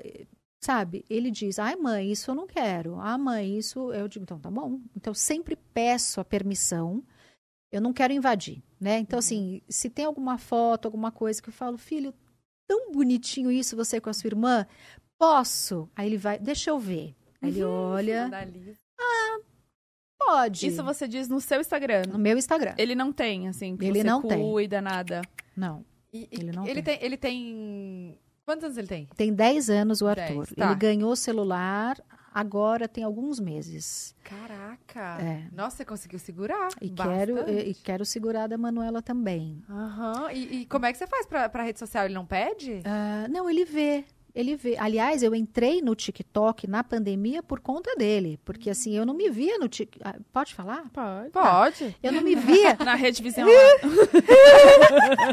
eu não me via, eu não me via no, no, no TikTok, porque eu achava super infantil, infanto juvenil e tudo. E na pandemia ele falou assim: mãe, a gente lá, confinados, sabe? Um clássico, todas as famílias assim. A gente começou a entrar um pouco nas brincadeiras das crianças, pelo menos eu entrei muito, né? Sim. Fiz massinha, pintura, Slime. brinquei de esconde-esconde. Slime não. Que slime é Cola em cola tudo. tudo. Aí eu Ai, a pia. eu consegui fazer massinha com farinha de trigo. Tem uma receita ótima. Farinha de Olha. trigo, sal, é, óleo e corante. Aí, se você não tem corante, dá pra, se tiver uma gelatininha colorida, pode pôr. Se não tiver gelatininha, sei lá, pode pôr alguma coisa mais coloridinha. Eu- Imagina Eliana na pandemia. Receita de massinha caseira. É. Pesquisa no Google. Não, dela. super, gente. Vocês lembram que eu trabalhava com criança? Eu ensinava a criança a fazer brinquedo com sucata? Tesoura sem ponta. Quem Gente, é? ela, você vai precisar de uma tesoura sem ponta. Direto, eu ensina- ainda lembro de algumas coisas. Então, às vezes, eu reproduzo para fazer com as crianças. Fiz casinha com eles. O Arthur legal. menos, mas com a Manuzinha. Aham. É, então, foi uma experiência também para a gente. A gente se aproximou muito, né? Também muitas questões, não vamos romantizar, porque essa questão de estudo à distância foi um baita desafio, como eu comecei a falar aqui. Então, colocar o Arthur, a Manu não consegui, porque a Manu tinha dois aninhos. Então, para fazer aulinha com dois aninhos de idade, ficar dá. assistindo pelo- por uma tela de computador, impossível para uma criança de dois anos. Ela não parava. Até falei, você nem quer que a criança fique na tela, né? não, e aí eu falei para eu falei para professora, eu falei, não dá. Sinceramente, a gente está aqui se enganando. É tudo novo, é, é novo para vocês, é novo para a gente. Uma criança de dois anos não tem condição de fazer uma aula remota. Aí botavam musiquinha, tentavam atrair as crianças o máximo que podiam, mas não dava. O Arthur, sim. Mas o Arthur, tipo, é, eu tive que ficar muito. Foi, foi, foi cansativo para ele e para mim, porque eu ficava o tempo inteiro. Aula, de tal hora a tal hora. Aí descansava um pouquinho. Mais uma aula. Apitava lá o negócio, ia para aula. Lição. Nossa, Como fazer para a criança não se distrair? É. Lição. Então, assim, foi. Isso, mas isso é um, um clássico, assim, conversando com outras mães, eu vi que todas passaram por uma situação bem complicada. Você não viveu isso? Não, sua- mas as minhas amigas todas, assim, que É. tem criança nessa idade. É, foi... um baita desafio ah, fazer homeschool e, e tudo bem. Ah, passamos. Mas as brincadeiras foram incríveis, porque assim, eu entrei no TikTok que o Arthur falou assim: mãe, você precisa entrar. Ele me ensinava, ele me mostrava. Os trends. Olha, tem a dancinha não sei o quê. Eu falei, não, Arthur, isso que eu não consigo de jeito nenhum. Mãe, você consegue. Aí, tá, tê, tê, tê, aí comecei. Aí um dia eu cheguei em casa, na cozinha, eu gravei meu primeiro TikTok na cozinha e ele me filmou e ele me, me mostrou. Mãe, mas tá ruim, mãe, não é assim, mãe. Bonitinho. E aí depois ele fez uma trollagem comigo também, muito bonitinho. Ele falou, mãe, eu vou gravar um negócio, tá? Eu vou te trollar. Falei, tá bom, trola. E aí eu tava lá na sala, ele chegou com o Eu vou te celular. trollar. É, e fez muito bonitinho, mas a, a história toda, o enredo todo foi muito bom, eu morri de rir, gostei do que, do que ele gravou, foi também pro TikTok. Então, assim, entrei por conta, por conta dele, assim, né? Então, assim, a gente faz uma, uma troca, assim, e ele já é, interage bastante, ele entende, já é quase um pré-adolescente, né? É. Então eu tenho que respeitá-lo também e, e ele, ele dá os pitacos dele, isso sim, isso não. A Manuzinha ainda vou com cautela, sou muito é, cuidadosa com a exposição de todos, né? Não só das crianças, mas da família de uma maneira geral. Mas é tão bom a gente dividir o que é gostoso, né? Ah, no caso da Manuela, o Brasil rezou por nós. Então, assim, se ela nascesse e eu não dividisse essa alegria, essa vitória, essa bênção, seria injusto até, não sei, eu- sabe? Eu falei, nossa, no momento que eu mais precisei, as pessoas me estenderam a mão, rezaram por mim, fo- foi tão lindo aquele, sabe, aquele momento da minha vida. Aí minha filha nasce, graças a Deus, saudável, é, é, e eu não vou dividir essa alegria? Não, quero dividir. Sim. Incrível. E como que é, tipo, na escola, o- os amigos, assim, do Arthur, ah, sabendo não, que estão você tudo acostumados. já sabe? Estão nem aí. Tô nem aí mais. É. é. Nem aí. E quando você vai na- numa reunião, assim, da escola, Vou em todas. as mães, tudo? Nem aí também. já estão acostumados Gente, você, a gente né? chega, né? De cara inchada, cabelo tudo desgrenhado, tá tudo certo, Tá tudo normal. certo. Mas no começo deve ter sido assim, ai meu Deus, ele É porque eles estão numa mesma escola já há muitos anos, Uhum. né? Então as pessoas acho que ah, talvez a primeira reunião, eu, eu sinceramente, Bu, eu não percebo. Uhum. Eu- por exemplo, se eu vou a uma, um restaurante, se a pessoa não chega para falar comigo, eu não percebo que as pessoas estão me olhando. Você não tem um flash ali também, né? É, Você não tem um flash, é, não, eu, eu, sinceramente eu não fico, porque isso é, é, essa exposição faz parte da minha vida desde que eu Tá muito acostumada já, né? É, então, eu nem sei. Eu nem sei diferenciar se a pessoa tá me olhando porque me conheceu ou se tá me olhando por. Não sei. Tem algo que você deixa de fazer, tipo ir no mercado? Não. Você, fala, você, Absolutamente nada. você faz tudo, tudo que você tem vontade, você fala, vou. Vou à feira. Ele, Ana, ai, que mentirosa. Outro dia eu tava na casa de uns amigos, me, eu tava lavando louça, me filmaram lavando louça. Aí um monte de gente, ninguém acreditou que eu tava lavando louça. gente, lavo louça, limpei banheiro nessa pandemia, sabe? Então, assim, é, ok, é vida real, Exato. sabe? Todo mundo faz. Eh, Todo mundo faz. Por que, que eu não faria? Que bobagem achar que não. Sim, faço. Claro que eu tenho ajudantes, claro. Mas assim, se eu tô na casa de amigos, só tá gente, não tem ninguém para ajudar, eu não vou ajudar por qual motivo? Sempre ajudo. Sim. Recentemente eu estava na casa de uns amigos, tava todo mundo lá, meio largado, papo furado, aquele sol. Aí eu olhei o carro, a gente estava no interior e tinha pego muita poeira. O carro tava tipo marrom. Aquele calorzão, eu falei, gente, pegar uma mangueira, tem uma mangueira aí? Lavei o carro.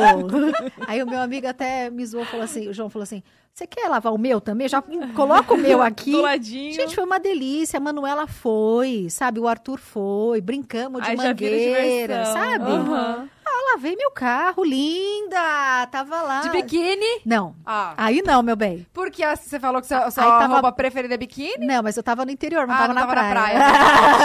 Verdade. Aí corta pra aquela cena de filme, né? Ela lavando o carro. É, Esfregando. Extra- Instagramável, né? Tipo, super. Não, gente, eu tava de chinelo, com le- uma leggingzinha assim de ginástica, um topzinho e lá. Ah, mas Limpando nossa, foi uma delícia, aquele calorzão. Só que tem uma dica que eu Ah. aprendi, que eu nunca tinha lavado o carro na minha vida, foi a primeira vez, sinceramente. Acho que nunca. Não me lembro. Se lavei Hum. faz muitos anos. É, com o sol, se você passa o sabão... Mancha. Isso! Você já lavou o carro? Claro, É, é, carro, garota. lava até hoje. Lavo mesmo. Se seca, fica tudo manchado. Tudo manchado. Então, assim, Como que tem que fazer? tem que ser rápido, Não amor. pode deixar secar. Lavou, Não pode deixar secar. É, lavou, ensaboou, Aham. enxagou e vai passando um paninho para não riscar. Entendi. A única questão é que a Manu estava com uma vassoura.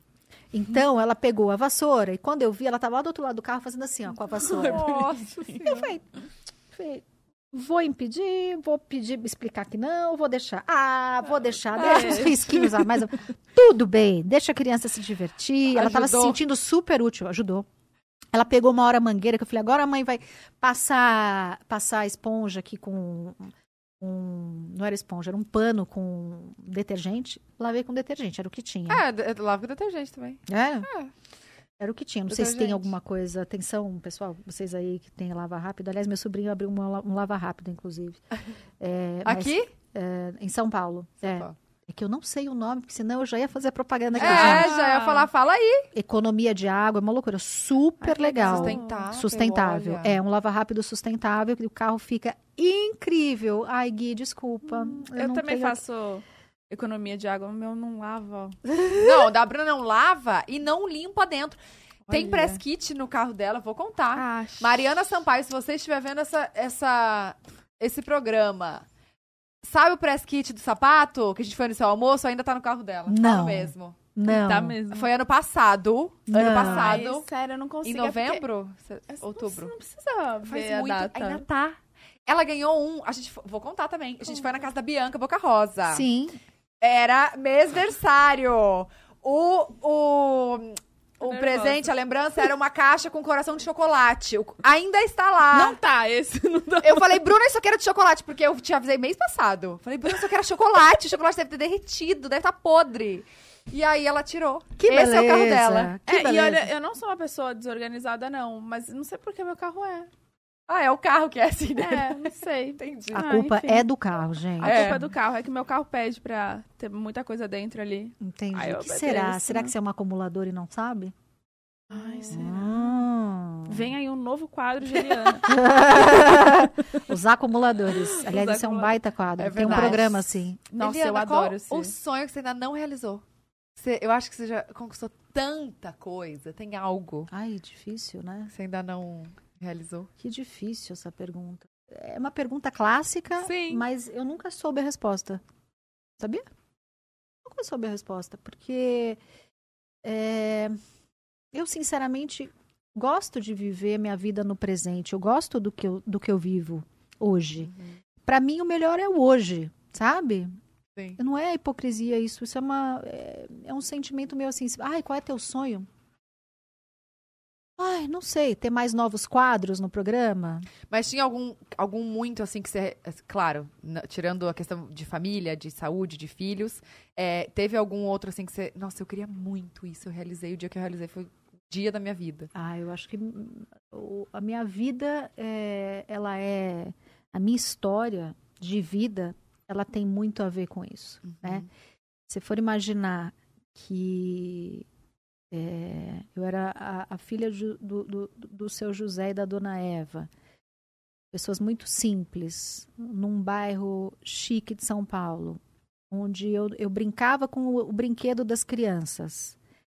É, e voltava para minha casa e eu não, eu não podia, eu- eu- os meus brinquedinhos eram completamente outros é, e de repente virei uma boneca, sabe? Aham. De uma das companhias mais. Então, se, se, se você for fazer um, sabe, pensar na trajetória de vida, tudo que aconteceu na minha vida, é tudo. Eu só tenho que agradecer, sabe? É, E acho que foi passo a passo também, não foi do, do- de uma hora pra outra, Não, né? Que não. você, eu acho que você Uma foi. construção, né? É, foi uma construção que você foi tomando consciência dia a dia. né? É, e, e- e, a- assim, isso acontece na vida da gente. A gente. Na medida que a gente vai amadurecendo, a gente vai agradecendo mais por tudo que a gente viveu e pelas coisas que. a- Quer dizer, eu, eu sou assim. É, hoje eu dou muito mais valor sendo mãe para minha mãe do que quando eu ainda não era mãe.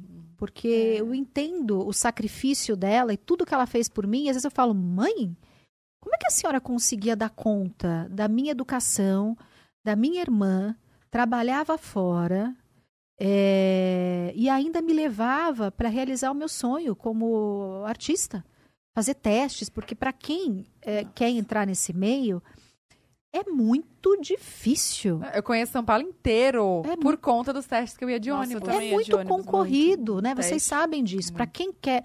Aliás, eu acho que todo, ah, toda a profissão tem a sua concorrência, tem as suas dificuldades.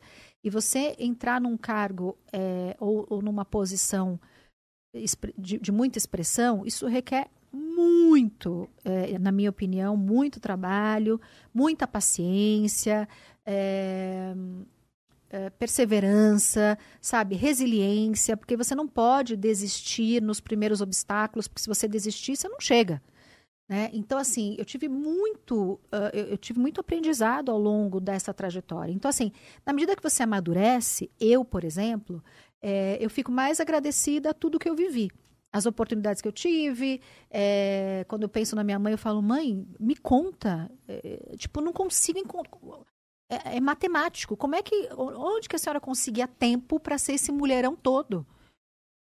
Eu tenho ajuda hoje, né, já há alguns anos, das pessoas que me ajudam e cola- colaboradores lá de casa, e às vezes eu não dou conta.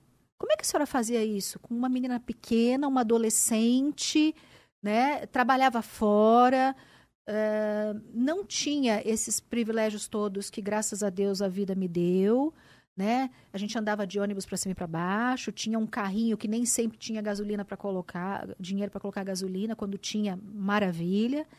É, então, assim, foi uma vida tão regrada, mas tão digna, sabe? Quando fala em empoderamento feminino, eu falo, gente, eu, eu já vejo a minha mãe tão empoderada, minha avó, que ficou tempo, né? viúva com nove filhos e deu conta de todos. Ela era, ela era empreendedora, ela tinha um empóriozinho, vendia de tudo no empório, desde linha e agulha até eh, pão, bebida, leite, tudo. eh, lá no sul. Então, a, a minha avózinha também, mãe do meu pai, e, que viveu 101 anos, Caraca. sabe? E que deu conta, assim, sabe? De criar os... Nossa, quantos, quantos irmãos meu pai teve? 17, gente. Caramba. Então, assim, gente, é, essas mulheres para mim são referência, Sim. sabe? Claro que a gente tem grandes nomes da história, né, do Brasil e do mundo, mas assim, as referências de maior empoderamento da minha vida estão na minha família. Eu sempre tive mulheres muito fortes e próximas de mim. Então, assim, eu falo, meu Deus, o que eu quero dizer com isso? Que, assim, que eu só tenho que agradecer a trajetória e que eu só tenho que. Eu não tenho que pedir. Daí, quando você fala, qual é teu sonho? Eu falo, gente, será que eu preciso pedir mais alguma coisa? Será que eu preciso almejar mais alguma coisa? Eu tenho que dar conta do que eu tenho hoje, agradecer, sabe? E, e criar meus filhos, tentar passar para os meus filhos aquilo que minha mãe passou e tentar passar os valores que eu recebi. ah, e que é um desafio, porque eles têm mais muitos privilégios que eu não tive, né? Então, é, como que eu faço? Né? Então, assim, é um exercício diário, né? Então, eu acho que a educação dos filhos é um dos maiores desafios da maternidade.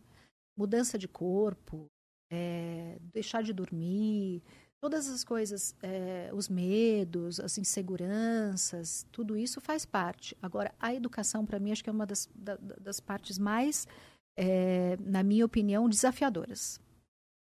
É, da maternidade. Uhum. Porque, e você vai ver que na medida, eu sempre ouvi da minha mãe, criança pequena, trabalho pequeno, criança grande, trabalho grande. Então, assim, eu me lembro perfeitamente conversando com um psicólogo na época que eu estava grávida, eu falei assim, nossa, Arthur já está com seis meses, daqui quatro eu já vou poder dormir sossegada. Ele olhou para mim e fez assim, você nunca mais vai dormir sossegada. E eu colei, assim, eu lembro perfeitamente.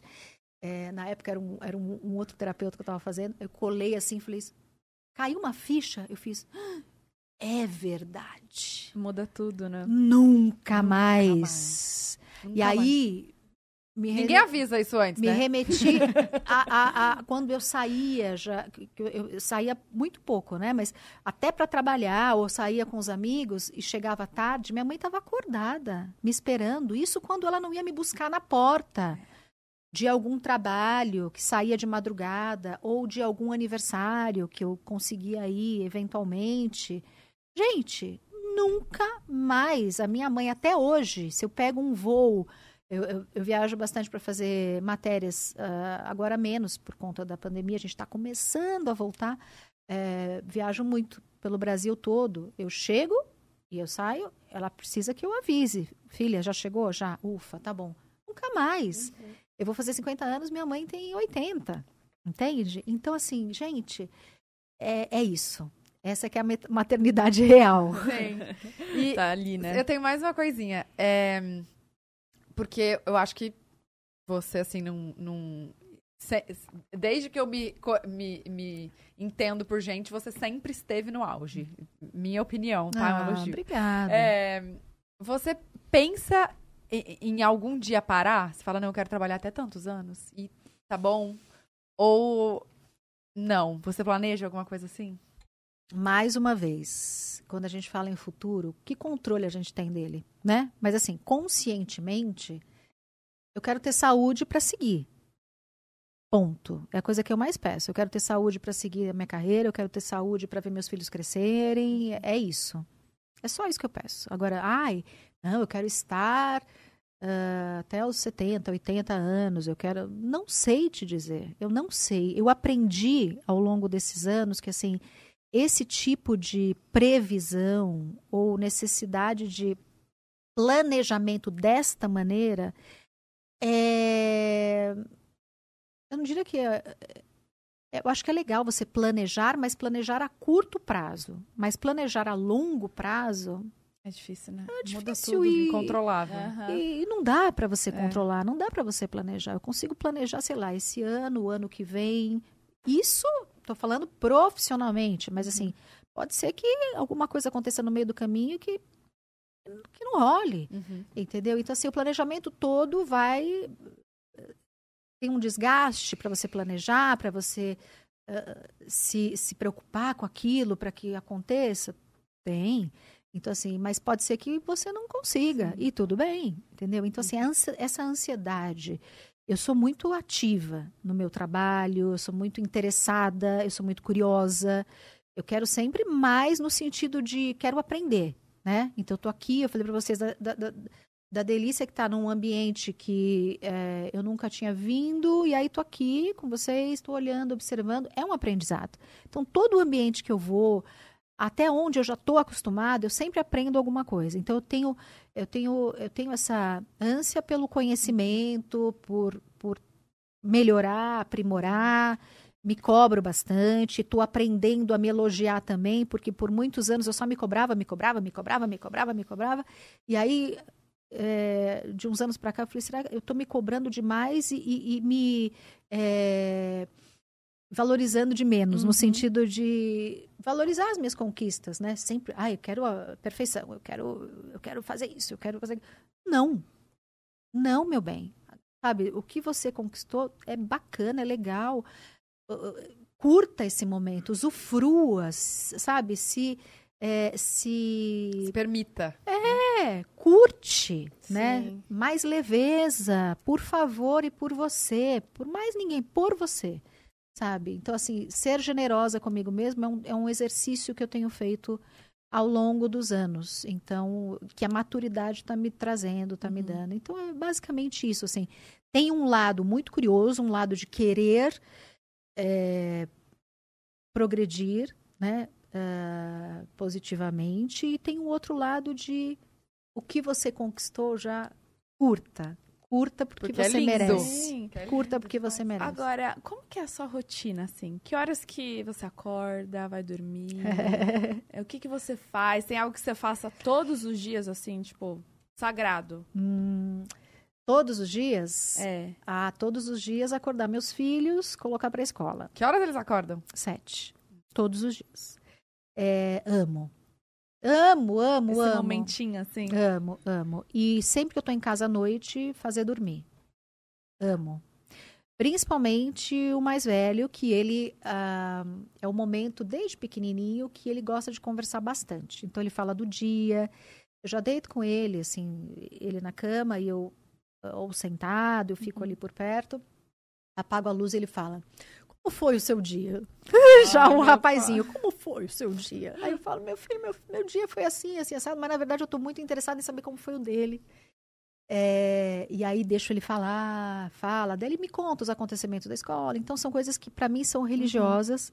Quando eu não faço é porque eu tô muito exausta. Então, por exemplo, ah, eu tenho uma gravação que eu tenho que sair de casa, vai ser fora de São Paulo, seis da manhã. E, e aí eu não, eu preciso dormir muito cedo. O Arthur já dorme um pouco mais tarde. É, então, às vezes, por conta do trabalho ou porque eu, sei lá, essa coisa de, de- da gravação que eu fiz para Netflix, eu, eu deixei, eu tive que abrir mão desse momento com eles, que para mim era um momento muito especial. Senti muita falta, eu tenho certeza que eles também. Foi só um período, voltei. Ah, gosto de fazer ginástica e gosto de fazer musculação. Na verdade, mentira, eu não gosto de fazer musculação. Ai, também não. Confesso, Saco. não é que isso. fazer, né? Mas Não foi boa a colocação. Eu não gosto de fazer musculação, mas eu preciso. E na medida que a idade vai chegando, eu preciso cuidar dos meus músculos, que são eles que vão sustentar o meu corpo. Então, eu quero ser uma, uma senhora que tenha habilidade, sabe, para brincar com os filhos, para correr, sabe, para me exercitar, ter saúde. Então, eu li bastante a respeito sobre a musculação, que é uma coisa que eu fugi por muitos anos. Ai. Sempre fiz, mas assim, fugia. Então, eu lembro do personal me pegando na academia, eu lá nas danças. Eu sempre fui de dança, é, hip hop, jazz. Então, na academia com tantas ofertas, aí o, o, professor ia me pegar lá na sala de hip hop. Eu, ah, já vou. Ou, tinha época de. Tem épocas, né? Sim. Agora. é, Ah, são essas dancinhas, né? Que tem bastante. Eu não sei como é que eu posso chamar desse Mas movimento. agora tem aula de, de dança do TikTok. É, falam Ah, que as é dancinhas, As é. danças do TikTok. Do TikTok. É, mas eu sempre gostei muito de dança. Eu fiz balé quando era criança e tudo. Acho que é o que me dá também uma postura. E que eu gosto. nisso, eu tô assim. Mas eu, eu, eu acho que o balé me ajudou bastante. É, você sabe que tem uma coisa muito curiosa, mudando um pouco de, de assunto, só um parênteses nisso. Quando eh, eu saí para jantar pela primeira vez com, com o Adriano, meu marido, é, ele achou que eu, tipo, eu não estava relaxada, porque eu tava o tempo inteiro assim, né? Aí depois que a gente pegou uma certa intimidade, ele falou assim para mim, nossa, preciso te confessar uma coisa. Eu falei, nossa, Eliana não relaxa nunca, né? Aí eu falei, mas por que, raio, você tá falando que não relaxa nunca? Porque a gente falava um monte de besteira, imagina. Eu, eu sou muito de falar besteira no meu dia a dia, é, a gente dá muitas risadas, eu e as amigas, aí todo mundo fala, ah, Eliana, é, as pessoas têm que conhecer como, que vo- como você é. Mas assim, se eu ficar falando todas essas barbaridades que eu faço, falo na vida, tipo, gente, eu vou virar a capa do, dos. Do, do, aí do- Instagram de fofoca. não, o tempo inteiro, porque eu falo muita besteira, muita bobagem o dia inteiro. E aí, ah, principalmente com as colegas, a gente se diverte. E aí, então eu tava falando um monte de besteira com ele, a gente morrendo de rir, só que assim, a postura sempre assim. Aí ele falou assim: agora eu vejo que é teu jeito, né? E eu falo, mas que é o jeito? Eu não sei qual é o jeito. Aí eu acabei entendendo que acredito que seja por conta do, do balé. com certeza. Porque eu fiz alguns anos balé, balé clássico te dá uma, uma postura. E assim, eu fico é, naturalmente assim, ereta, né? E é bom pra minha saúde, etc e tal. Mas aí acabei que o. o- o- não me lembro o que a gente tava falando, já esqueci tudo. Mas é isso, que Da eu gosto de. Eu faço a musculação por conta da saúde. E. E tenho cuidado da minha saúde, tenho gostado, assim, eu fico feliz quando eu olho minhas fotos lá, há 20 anos e hoje, e falo, poxa, o manequim é o mesmo, tá, que beleza, barará, visualmente tá bom, mas assim, mais do que isso é que bom que eu tô saudável, que É, bom que eu tô é com, sabe? Que bom que, que eu tenho dormido bem, que bom que eu tô com humor, que eu tô com energia. O Ufa! intestino tá funcionando. Que bom! O início da nossa conversa, né? Para quem não pegou, a gente começou falando de banheiro, etc. e tal. É, então, é, que bom, que bom. Sim. E isso eu dou graças a, a esse meu privilégio que eu tenho, que eu sei, de ter tempo para me exercitar. Porque eu sei que isso é um privilégio e que a gente tem que. gente- acho que a gente, acima de tudo, a gente tem que ter consciência dos nossos privilégios, sabe? E eu tenho consciência dos meus e agradeço todos os dias. E, e mais uma vez, ah, o meu programa está sempre aberto e estendo a mão para as mulheres, porque eu sei o quanto que tem uma, um exemplo em casa, minha mãe, minha avó, que são mulheres batalhadoras que não tiveram o mesmo, ah, ah, Acesso, né? o mesmo acesso que eu, eu tive, que nós temos, né? Então, que são mulheres guerreiras, é, infinitamente mais até do que, do que, do que eu, o que eu acho que eu sou e do que eu é, quero ser ainda mais, né? Mas, é, então, para mim é muito, muito importante que, que, eu- que eu dê esse acolhimento, sabe? Que eu possa... Sim, ótimo. E, e saber o meu papel também, saber o meu lugar. Tá, continua da rotina. E o que mais que vocês querem Aí saber, fez- gente? Você, a- a- Acordo as crianças, boto as crianças para dormir, faço Mas- ginástica, vou pro trabalho. Mas todo dia você vai pra SBT? Não, gravação em estúdio é uma vez por semana e Tá. tem as gravações de externa. Agora tá mais leve as externas, mas eu morro de saudade. Uma vez por semana. Uma vez por semana no SBT Estúdio. Mas aí tem as matérias. Que aí você é rotativo, assim, aí cada hora é, um lugar. cada Gente, semana mas- uma, aí tem meu escritório. Mas, por exemplo, o... o que foi que vocês estão. O, o que eu fui gravar com o Júlio, minha mulher Ah, não. Ali não. Ali, é isso que eu tô falando pra vocês. Não tem uma rotina, né? Sim. Quando a gente tem pra gravação, a gente tem gravação. Aí eu gravei todos os dias. No Minha Mulher que Manda, todos os dias, de 8, eh, sei lá, 10 da manhã, eu chegava na emissora 11 até 2 da manhã. Entendi. Quando eu fiz o projeto Netflix. é, ah, Ah, foi também. por isso que você fez essa frente, então? Não, Não. não. Foi pra férias? Toda vez, não. Toda vez que a gente grava formatos assim, a gente grava muitos. De uma vez só, De uma assim. vez só. Então a gente passa, sei lá, um mês gravando. Aí, meu Deus. Aí é, aquelas, são, é aquele mês que você não dorme direito, não come direito. Aí acalma. E aí tem outras, outra, outras frentes que eu tenho que, que abrir. Que daí é onde o Cossielo já foi, que é famoso na internet. Aí é, aí é estúdio e tem as externas também. Entendi. E aí tem as obrigações extras. Aí tem campanha, fotos, aí escritório, Publis. reuniões, enfim. Aí é. Aí são outras coisas fora a TV. Uhum. E o que, que você gosta, assim, de fazer no seu dia a dia, assim, pra relaxar? Você gosta de tomar um vinhozinho? Você gosta de beber? Desopilar a cabeça. É, Então, ler? Que gosto, é? eu Tomar gosto, eu gosto, lógico que eu gosto. Eu gosto de vinho, eu gosto de, de gin.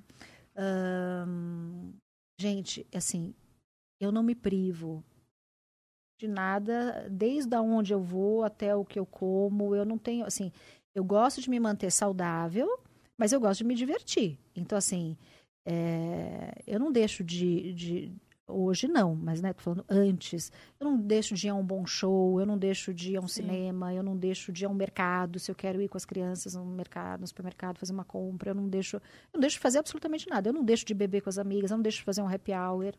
É, eu vivo a minha vida eh, intensamente da maneira que, que eu acho que deve ser, do jeito que eu acho que, Sim. que tem que ser. Então, é, Leve. sim, é, nem sempre, às vezes, né? Nem, Ah, nem tão leve, mas tenta, né? mas, mas faço e gosto e, e adoro uns bons drinks com as amigas.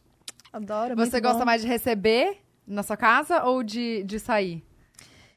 Agora a gente não tem muita saída, né? É, na pandemia, principalmente, a gente só podia Ficar primeiro ficar em casa. Ah, Depois, uma bolha social que a gente acabou criando com os mesmos amigos que tinham uma consciência parecida. Sim. né? Porque também os amigos que pensavam um pouco diferente também não, não dava para se sociabilizar naquele momento.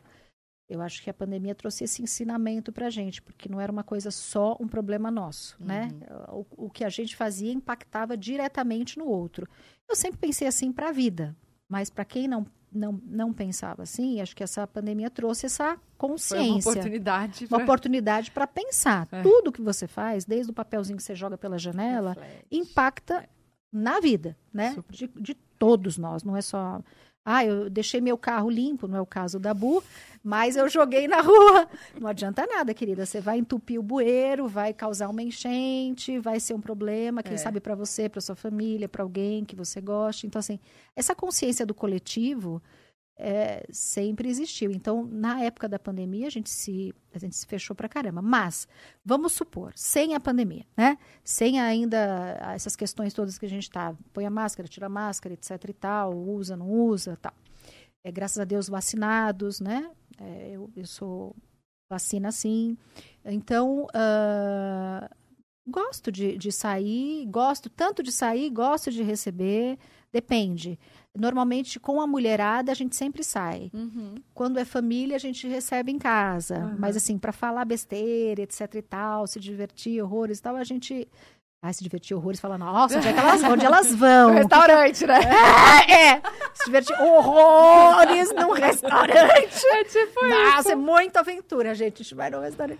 A gente se diverte horrores. Aí, né, tira a frase que sai do contexto. Eliana se diverte horrores, né? Não é isso? Aham. sempre isso. Vai ser isso, no canal de cortes vai ser isso. Eliana se diverte horrores com as Com amigas. as amigas. Aí vai ter essa você assim, ó. Olha lá, essa risadinha que toma assim, ó. Calma. Muito bom. No seu escritório, você ainda que, que, que decide 100%? Nunca tô sozinha, né? Sim. Impossível. Não, Não, dá pra gente estar. Mas assim, de, o, o, ok final é seu. a decisão é sempre, eu acho que é sempre, é, eu não tenho um empresário, né? Eu tenho uma, acho que talvez para contextualizar o que você estava me perguntando, eu não tenho um empresário que que vai a campo procurar as coisas e realizar, etc, e trazer para mim, olha, temos isso, aquilo. Não. É, eu tenho algumas pessoas que trabalham em determinados setores para mim. Então, tem uma boa advogada que eu confio super, é, tem um bom administrativo, tenho minha secretária, então Alguém do comercial. é, pra- Aí é alguém do comercial. Então, essas pessoas são falam por mim no mercado. Mas as coisas chegam para mim e eu avalio junto com essas pessoas, cada uma na sua área, a assessoria e tudo. E aí a gente tem um consenso: ah, vamos fazer, não vamos fazer, fecha, não fecha. Mais ou menos isso. Mas sozinha não dá, né? Nossa, Impossível. Esse é o seu escritório que você tem, então. Esse é o escritório. É, há anos. Ficam ali. É, eu tenho gente que trabalha comigo há 26 anos. Caraca. Ah, é muito bom, né? É muito bom confiar, assim, né? Muitos anos, imagina? 26 anos. Me conhece até pela respiração ao telefone. Nossa. Você agencia alguém também? Você cuida Não. de alguém só de você? Não. De você que, né? Já- Das muitas marcas. Hum, não. Das muitos contratos. Deve ser um pouco difícil. Amiga, vamos ler pergunta. Eu tô com. Eu tô Pergunta? com... Você quer É, mais um porque- cafezinho? Quer mais Obrigada. cafezinho? Não? Não. Não, é porque se deixar, a gente fica aqui até amanhã, né? E eu tô com, com medo de você ter horário. Gente! Duas horas e Pois meia. é, amor. Que isso? Eu fico com medo da gente ser o quê? Inconveniente, Uhum. né? Oi! Vocês estão achando que vocês estão- achando que vocês estão no programa aos domingos, quatro horas? Vamos fazer quatro Ah, Você tem que levar a gente lá, tá? As duas sim, juntas. vou levar. Famosa da internet. Vamos? A gente nunca foi. Vamos? Vamos. Então, Fechou. fechou. Fechado. Eu tô dando minha palavra. Não, por favor. Olha, se as meninas não forem, a gente vai puxar a orelha delas, elas vão de qualquer maneira. Ó, eu vou aproveitar meu marketing e te dar os sapatos da minha marca. Você tem marca, amor, de sapato? É. Tá, tá, tem- ah, tá, tá, é tudo nessa vida, amor. Ah, espero que você ame muito, que você use. Se não gostar, Gente, eu tô achando que nosso, nossa uma hora, eu falei, essa uma hora ela tá estendendo. Alguém falou uma hora? Essa uma hora está estendendo. Ai, Mas estamos, o quê? Duas horas e meia, é isso? Duas horas e É. meia. Gente, bater recorde. O Mas quadro do olha- Famoso na Internet já passou, já. a gente tá em outro quadro agora. Minha mulher que manda. Claro. Ai, eu espero que você goste, viu? Nossa senhora. Foi a Lou que escolheu. Quem que Valeu. escolheu? Minha irmã. Minha sócia. Falar igual a Narcisa fala, respeita. Ai, Narciso. Gente, eu amo as dancinhas. Você é a Narcisa? Amo. Gente, que lindo. a gente vai fazer uma, uma dancinha hoje? Claro. Aguardem então, gente. Aguardem. Vem aí. Vem aí. Ó, gente, eu tenho uma marca de sapatos, viu? Loat. Loat.com.br. Entra aí. Tem uns lançamentos. Gente, uns Nossa, os lançamentos. lançamentos agora estão babadíssimos. Umas botas. Tem tá? umas botas. Tem umas botas. Tem mais dois Tem um monte, sapatos depois aqui. Você vê. Tem. Fica Acho vontade. chique. Vamos ler Espero que você goste. Super set. Perguntas. Ó, o Rian Alves, ele tá sempre aqui, ele manda todo Ai, dia, ele manda uma perguntinha pra gente. Rian, um beijo. Beijo. Oi, meninas, vocês sabem que chegaram no ápice do sucesso quando a entrevistada é a Eliana. Ah, Parabéns. Obrigada, Rian. Pergunta sobre os bastidores Hum. e se vai haver segunda temporada do Ideias à Venda. Hum. Eliana manda beijo. PS, é Rian mesmo, bem brasileiro mesmo, mas depois que me chamaram de Ryan, Ryan. só atendo por Ryan agora. Deixa eu te contar a história. Ah. Eu li, eu não sei porquê, eu li o Rian. Ao invés de ler Rian, eu li Ryan. Ryan. Ai, Falei, gente, chique. Ryan, todo dia Ryan. Ryan, Ryan. A gente foi descobrir que não era Ryan, era Rian. Rian. Aí agora ele falou, ele tá explicando. Ontem eu falei, me fala como é que fala seu nome, abençoado. E ele falou, é Rian mesmo, bem brasileiro. Mas ele quer saber o que dos bastidores? Não entendi. Ele quer saber, vamos ver. Pergunta Pergunta, sobre, sobre os os bastidores. Não entendi também. Se vai haver segunda temporada Tá. do Ideias à Venda. Não sei ainda se vai beijo haver. pra você. Beijo, Ryan, Rian. É, o Ideias à Venda acabou de ser lançado, né? Então não sei, sinceramente não sei ainda. É, sobre os bastidores, não sei exatamente o que você quer saber, Ryan. Yeah. Mas é sempre Yeah. muito mais. Eu acho que os bastidores eles acabam sendo até mais divertidos.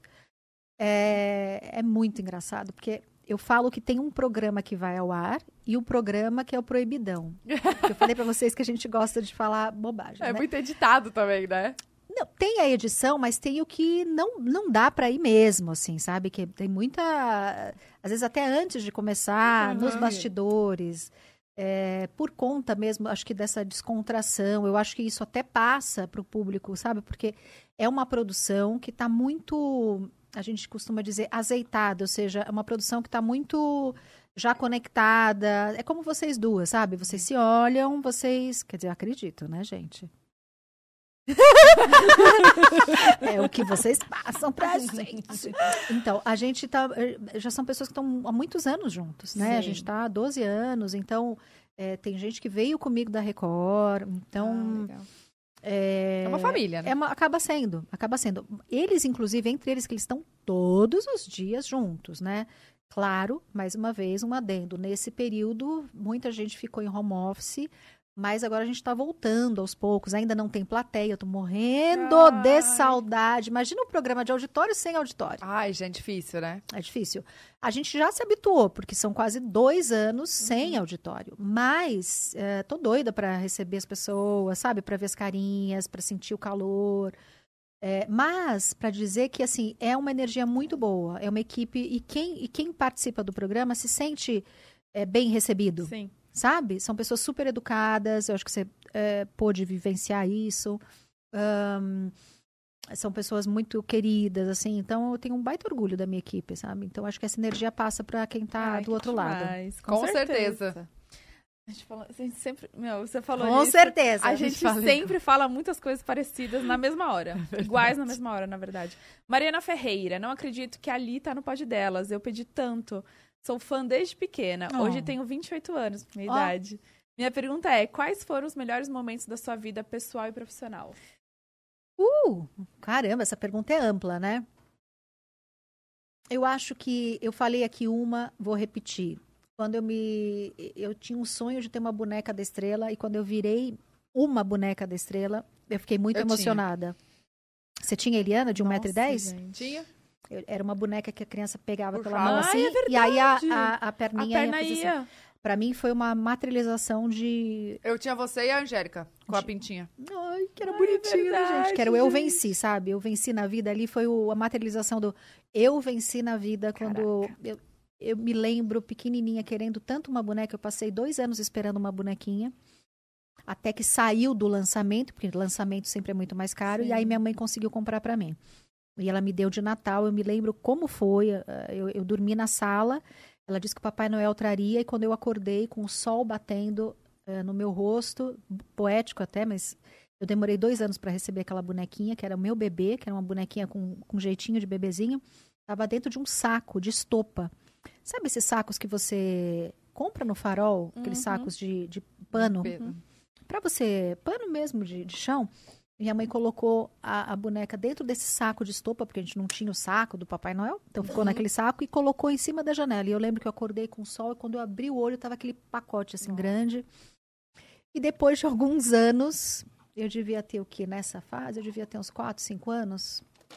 É, depois de alguns anos, eu virei a boneca dessa mesma empresa. Quer dizer, Gente, Caraca. que sonho, né? Surreal. Ah, também, materialização de, de um sonho do, do, do que eu, eu venci na vida é assistia o, o comunicador aos domingos, o Silvio Santos. A nossa casa era, era o clássico macarrão, franguinho e televisão. A gente passava, era o nosso entretenimento, né? A gente não tinha grana para sair, para fazer cinema, restaurante, essas coisas, a gente ficava em casa. Minha mãe fazia um belo de um almoço, era o almoço que, que eu, eu podia tomar o refrigerante, que eu podia comer uma comidinha mais especial, porque durante a semana era, era, era mais simples, né? E chegava o domingo, era o dia de, nossa, ter uma sobremesinha, de ter um refrigerante, de ter alguma coisa que, que era. eh, Aí minha mãe fazia um, um almoço especial pra gente e a gente ficava assistindo televisão. Aí quando eh, eu participei do programa dele com a Patotinha, eu falei, gente, eu já tô do lado do Silvio Santos. Eu não acreditei. Minha mãe não acreditou, a gente não acreditou. Eu falei, olha onde eu cheguei. E aí, depois de uns anos, ele me convida para eu apresentar um programa de televisão na TV dele também. Tipo, outro momento incrível. E aí, quando eu recebi o reconhecimento de uma outra TV que me deu a possibilidade de crescer profissionalmente, foi quando a, a Record me convidou para eu, eu introduzir novamente o universo infantil na programação deles, porque é, a Record foi muito forte numa, num, num, nos anos, eu não me lembro exatamente que, que ano foi, não sei se foi 70, 60, há muitos anos, tinha, era muito forte em programas infantis, mas até então eles deixaram de ter programas infantis. E aí, quando eles me convidaram, era para novamente Voltar. né? voltar a, a esse universo na programação deles. Então, é, me deram mais horas de arte para eu poder. Os, arte, quando a gente fala, é as horas do programa, né? Mais horas para eu poder me comunicar, etc e tal. Me deram um programa aos domingos, que era o Eliana no Parque. E aí eu Muito. fui. Então, eu- ali eu expandi profissionalmente e fora da casa, né? Ou seja, é, eu, eu- fui que meio que eu nasci como comunicadora no SBT, expandi na Record e retornei ao SBT já num patamar é, diferente daquele que eu saí. Então, então foram algumas transições profissionais e também a transição do infantil para o adulto. Ter recebido essa possibilidade e esse desafio, você pode? Eu dizia, eu posso. Eu estava eu tava muito certa de que eu, eu, eu seria capaz. E então foram algumas transições, alguns momentos da minha carreira que são muito marcantes, sabe? E isso mostra para mim que, que a gente não pode deixar é, de, de pensar em, em- coisas novas, em evoluir positivamente, sabe? Em aprender sempre. Isso em qualquer profissão. E que mesmo na dificuldade, eu acho que você se reinventar é necessário. Né? Então, por exemplo, se eu tivesse ficado chateada com a questão do programa infantil, ai, o mercado já hoje já não tem mais programa infantil, vamos acabar com os programas infantis. Se eu tivesse me acomodado neste universo, eu não estaria aqui conversando com vocês hoje, né? E 17 anos se passaram depois disso. Então, muita coisa aconteceu, porque porque eu acreditei que eu tinha mais o que fazer, me reinventei, né? E, e- e a gente às vezes descobre essa nossa potência é, na dificuldade, né? Às vezes a gente tira do é, do, do desespero, do medo, a força que a gente nem imagina que tem. É né? E aí a gente dá aquela reviravolta e, E deu, né? e, e deu, né? E consegue é, chegar lá. Então são alguns. A pergunta dela é bem Bem interessante, mas assim, ao longo desses anos todos, tem algumas coisas, tem mais até. Ter recebido o convite da Netflix foi para mim incrível, né? Ter tido essa experiência. é, já valeu a pena tudo, sabe? Se vai ter ou não vai ter a segunda temporada. Eu acho que dá aquele friozinho também de tô sendo vista, né? Nossa, tipo, não, incrível. não caiu na rotina. Eu tô sendo vista. É, como um né, como algo novo, fazer alguma coisa nova, quer dizer, e mostrar a minha versatilidade além daquilo que eu tô acostumado a fazer também, é muito legal. Sim. Ai, gente, é tão gostoso te ouvir. Nossa, eu Não é ficaria legal? aqui Gente, horas e horas. calma.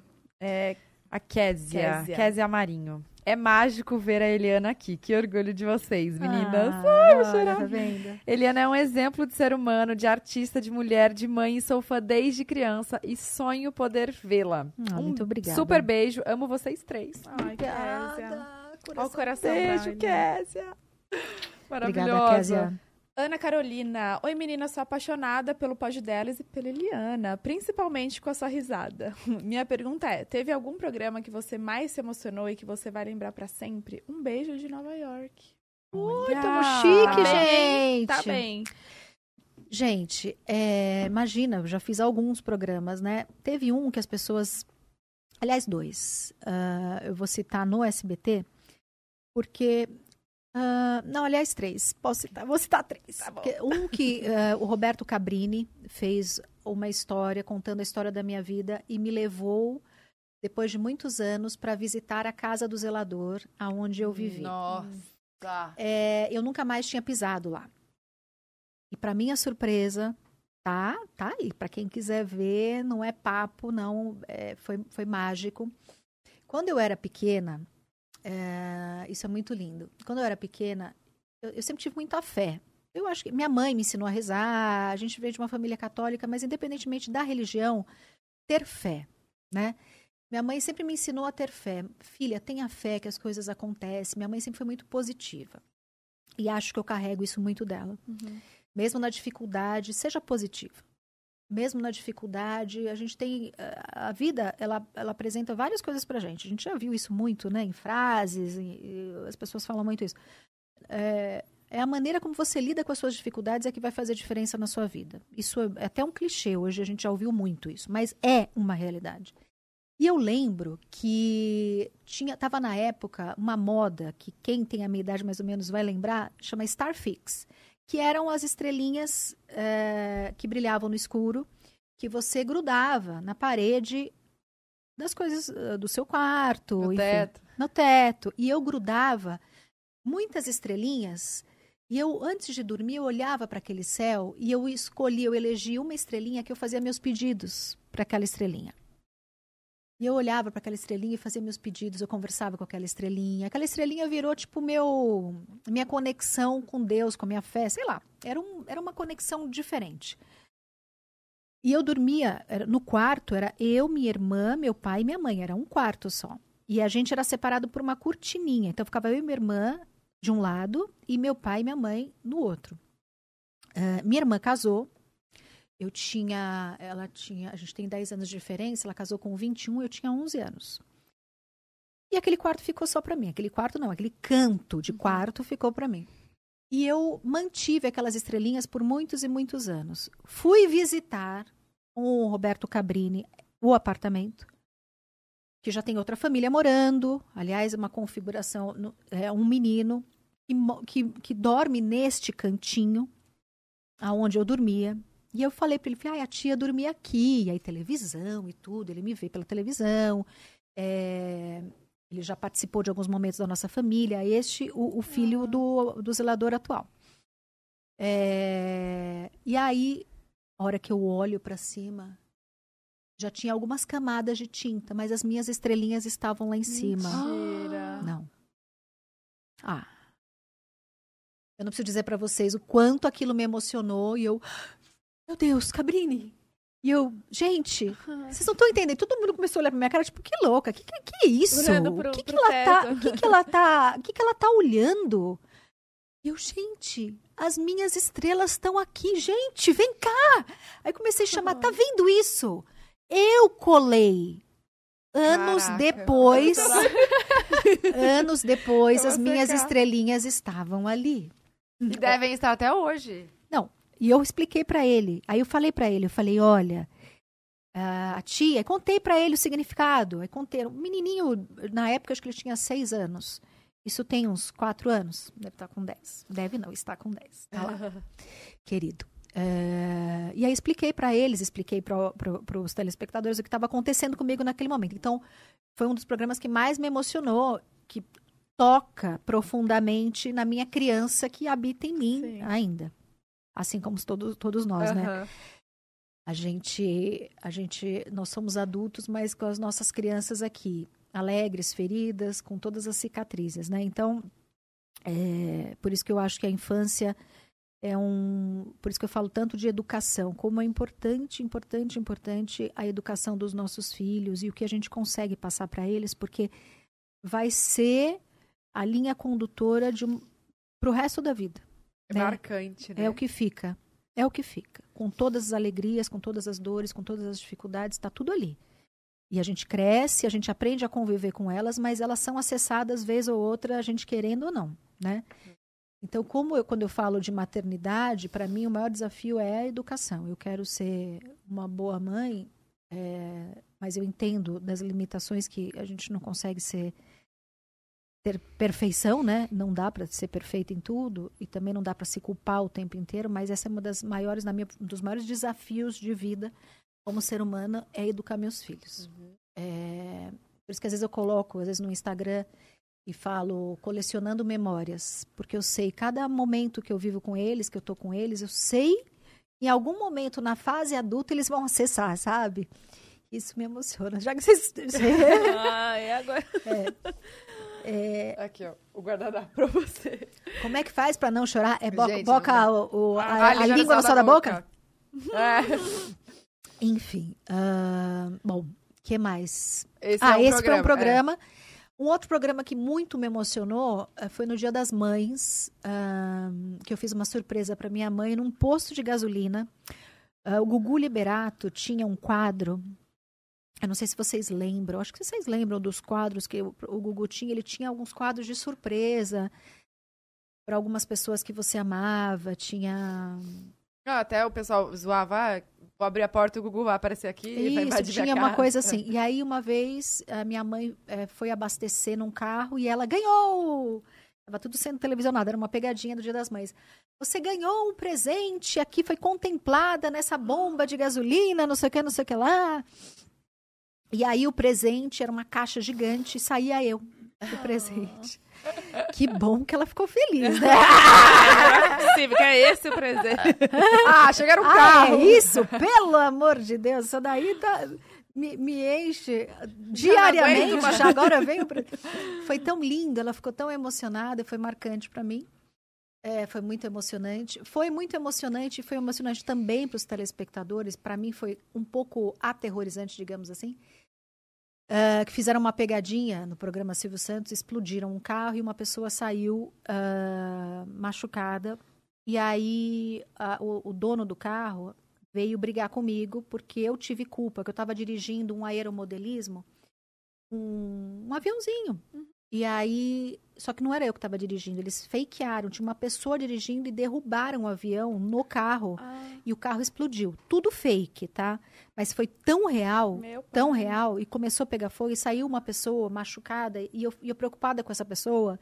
E eu falava, gente, pelo amor. E ninguém fazia nada, só estavam preocupados com, os- com o carro. E eu era muito menina na época, eu tinha acho que uns 17, estava começando, usava um chapéuzinho assim. Nossa. E eu falava, pelo amor de Deus, e me sentindo impotente e também culpada porque eu derrubei o carro. Então, teve um impacto é, muito. Sabe aqueles testes que eles fazem de honestidade, generosidade? Foi quase um teste para mim. E, e aquilo repercutiu muito na audiência, no sentido do- de que aquela minha reação foi uma reação. é, gente, eu não consigo enxergar como seria diferente, tá? Sim. Mas é, o que era para mim normal gerou um impacto muito, uma empatia muito grande do público comigo, porque as pessoas não me conheciam muito, estava começando a carreira.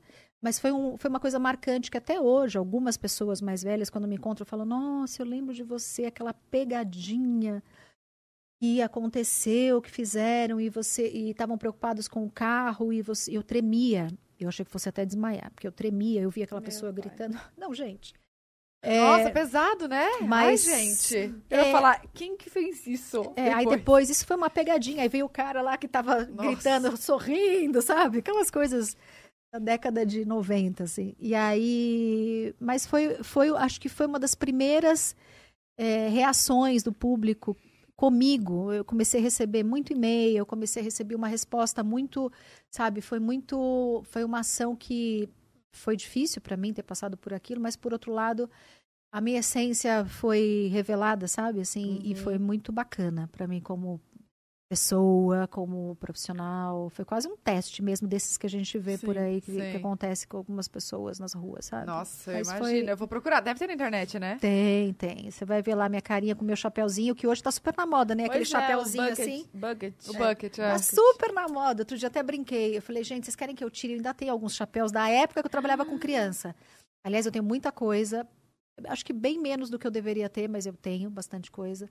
E eu acho que em algum momento eu vou dar para algum fã-clube, vou, Ah, vou fazer uma doação, porque um para museu. eles... Ah, mas Faz o quê? Um museu. é, não sei, tá lá. Tem um museu na minha casa, tem as bonecas, os, os brinquedos. Às vezes a Manuela ela fala assim: mãe, quero brincar, deixa. Eu falo, só um pouquinho. Bem não é, pouquinho. é, porque não é brinquedo, né? Tipo, é meu acervo Sim, ali. Que, sim. que já não tem mais, já não tem mais.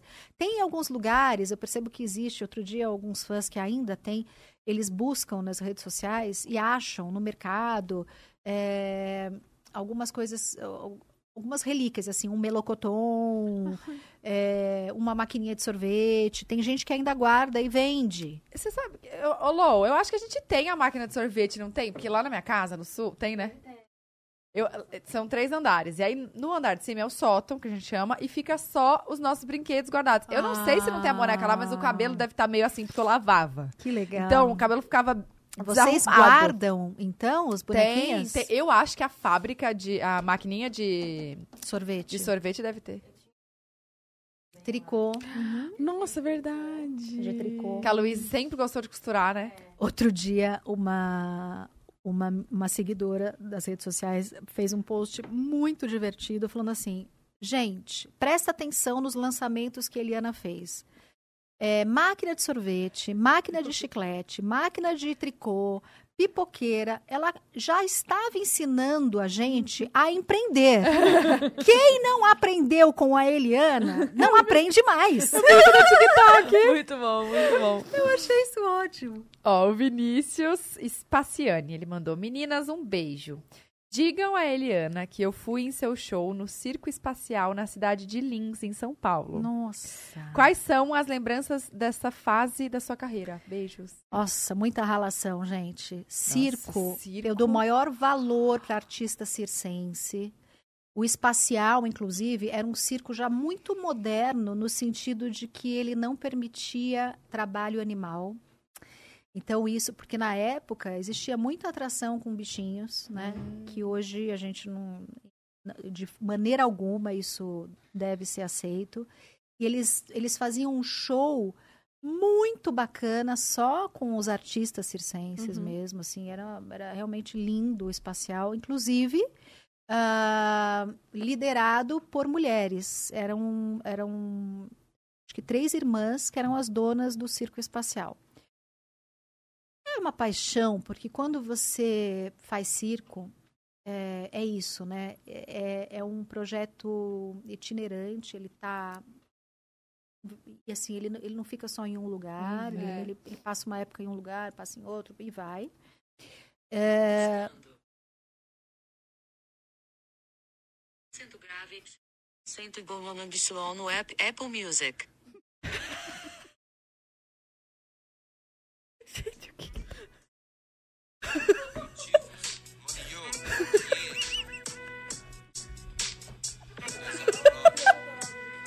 Ah, o direito autoral, direito autoral.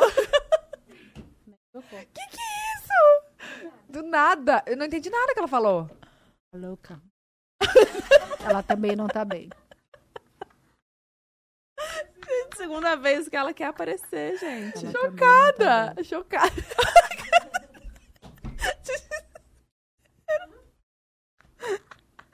Tá desesperada. Eu Preocupada. tô com medo. Nossa, a minha, a minha Siri não é doida Não assim, é não. tão sensitiva assim, não, também, amiga. Nossa, a minha é muito Eu sensível. tô- Tá doida? Olha aqui. que é uma água. Não, gente, é real isso. Vocês estão vendo? Eu, tô, Tá eu fiquei preocupada Gente, mas também. não entendi nada. Também não, tá louca, né? Já tá, tipo... Passou, passou.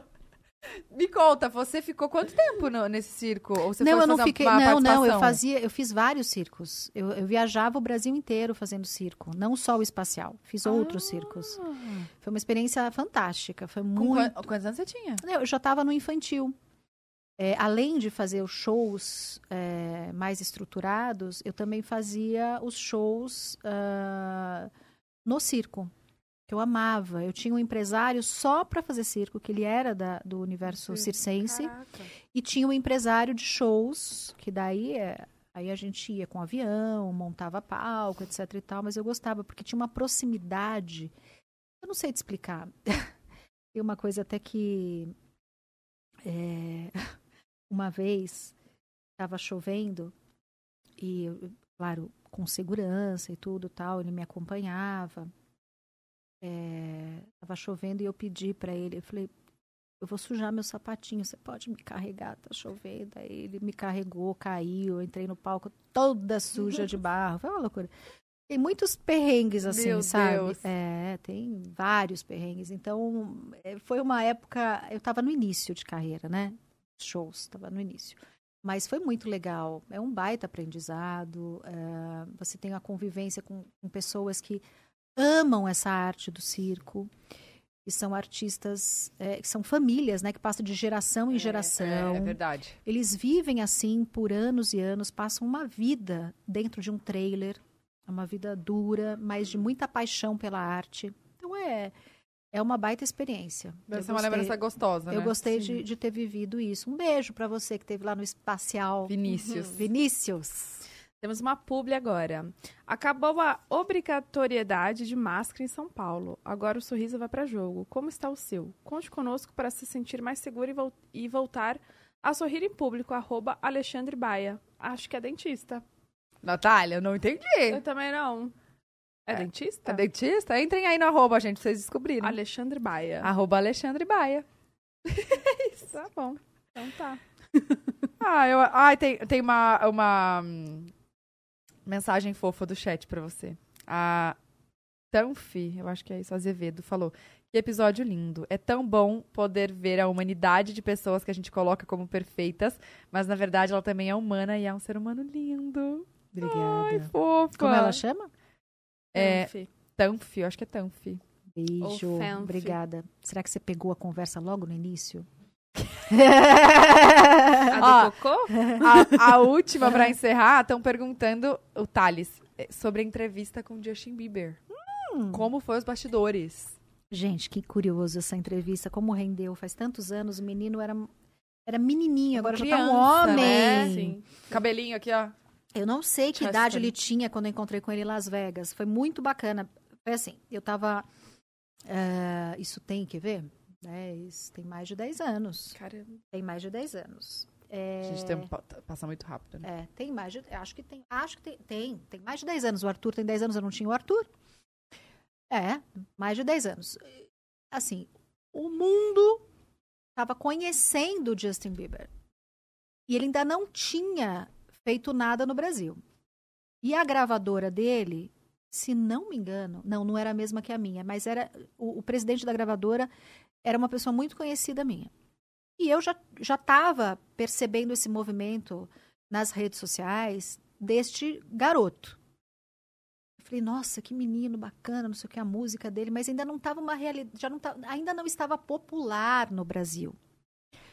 Claro que era Justin Bieber, foi lançado ah, no mundo, mas ainda tipo Não era aquela febre. ainda não tinha virado aquela febre toda. Mas eu já sabia que viraria porque a gente já estava sentindo, já estava vendo o que estava acontecendo fora do Brasil.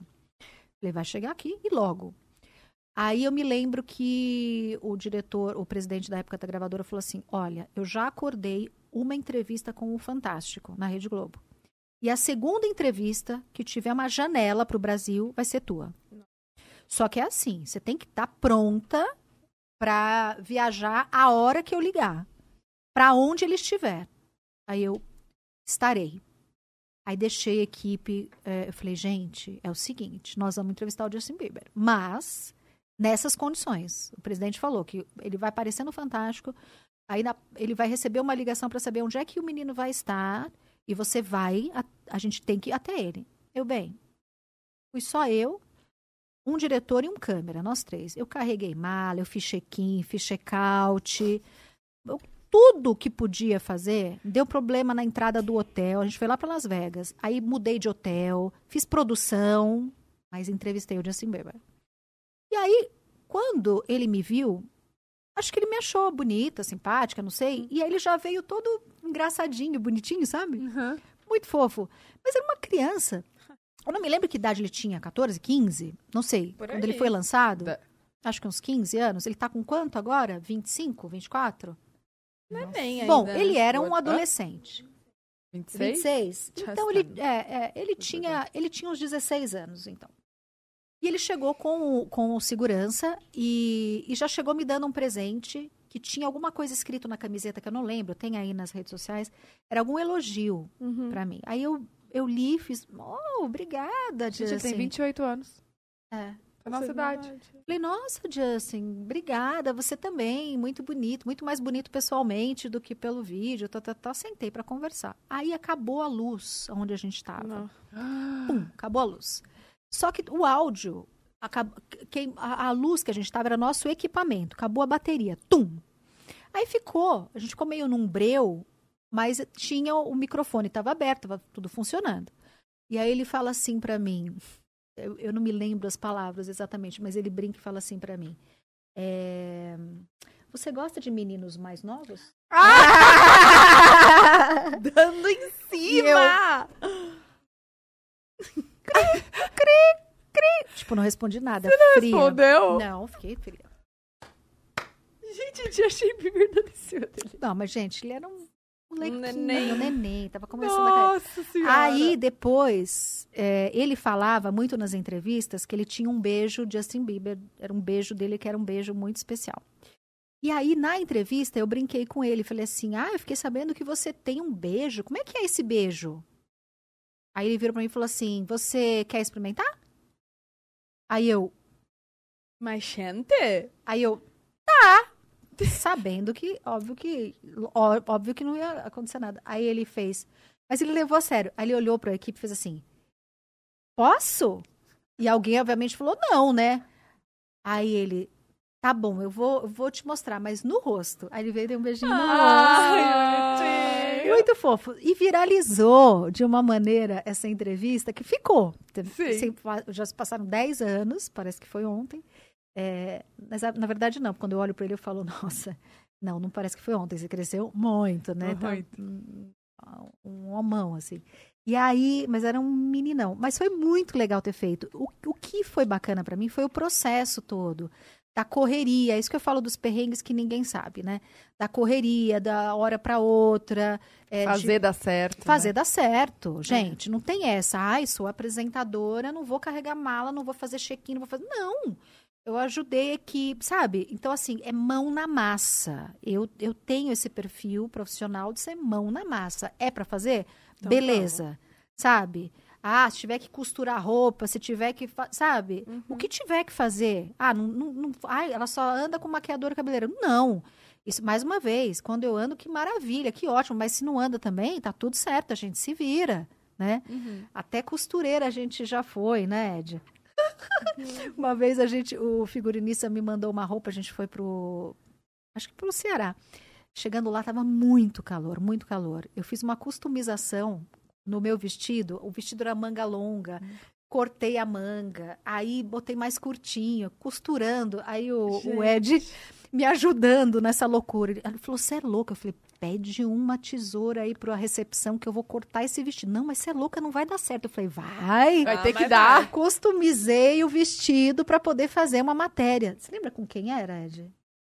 E aí ele entrou na loucura e falou: então vamos, vamos. A gente ficou costurando. E eu, belíssima, lá apresentei o programa numa externa é, em Fortaleza, é, toda customizada. Nossa, que vestido lindo. De Imagina. onde que é? Ah, toda customizada, meu bem. Que isso? Ai, olha, parabéns. Sério, eu, assim, se dependesse da gente, a gente fica- bateria o recorde de programa, programa, porque tem muito assunto ainda. Depois a gente marca uma, marca uma parte 2. Vamos. Tá? Vamos. Vamos, com certeza. Não, assim, que honra receber Nossa, você. sim. A gente Obrigada, admira Obrigada, Bu. em todos os âmbitos. Sim. Você é referência em tudo. Parabéns pela trajetória, pela família, pela pessoa, por tudo. Isso é imagina. incrível. A gente tá assim. É, eu tô... A ficha É. ainda que você veio aqui, tá? Não, obrigada. Que, que honra. Prazer, meu, honra minha também. Eu Ah, acompanho obrigada. vocês. Como eu falei, eu sou bem curiosa. E tá aqui nesse universo do lado de vocês é muito, muito bacana. No pod delas. Delas. A gente E- tratou bem? Super! Então que tá bom. Super, claro. Cuidamos de você. A bonitinho. energia de vocês. Só não vi o pão de queijo, que normalmente vocês colocam o pão de queijo aqui. Ah, porque você tá mais. Ah, fi, né? Mais fit, é verdade. Aí elas colocaram uma uva, Uva. pra mim, gente. Aí tem um olha. docinho, caso queiram um salgadinho. Adorei. Opções. Tô brincando, é só pra dar um- pedir. Obrigada de Obrigada, verdade. gente. Foi um prazer, Não, viu? Prazer, O prazer é todo nosso. nosso. Sério. Gente, muito obrigada a vocês que assistiram a gente. E ó, não se esqueçam, esse link que está na descrição vai direto lá pro Insta de Mentos. É pro Insta, né? É, pra vocês conferirem Pra a vocês novidade, conferirem que essa- é Mentos Vitamins. A Bruna tá se achando que ela tá falando esse nome. Eu aprendi hoje, só quero falar isso. Vitamins. Vou dar o nome do meu filho de Vitamins. Não faça isso. Primeira goma de mascar com enriquecida com vitaminas. vitamina B6, C e B12, sem açúcar. Vocês já sabem, mentos vocês conhecem, crocan- aquela casquinha crocante por fora, um recheio cremoso por dentro.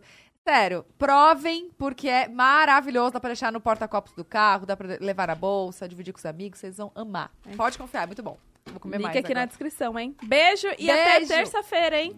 Beijo!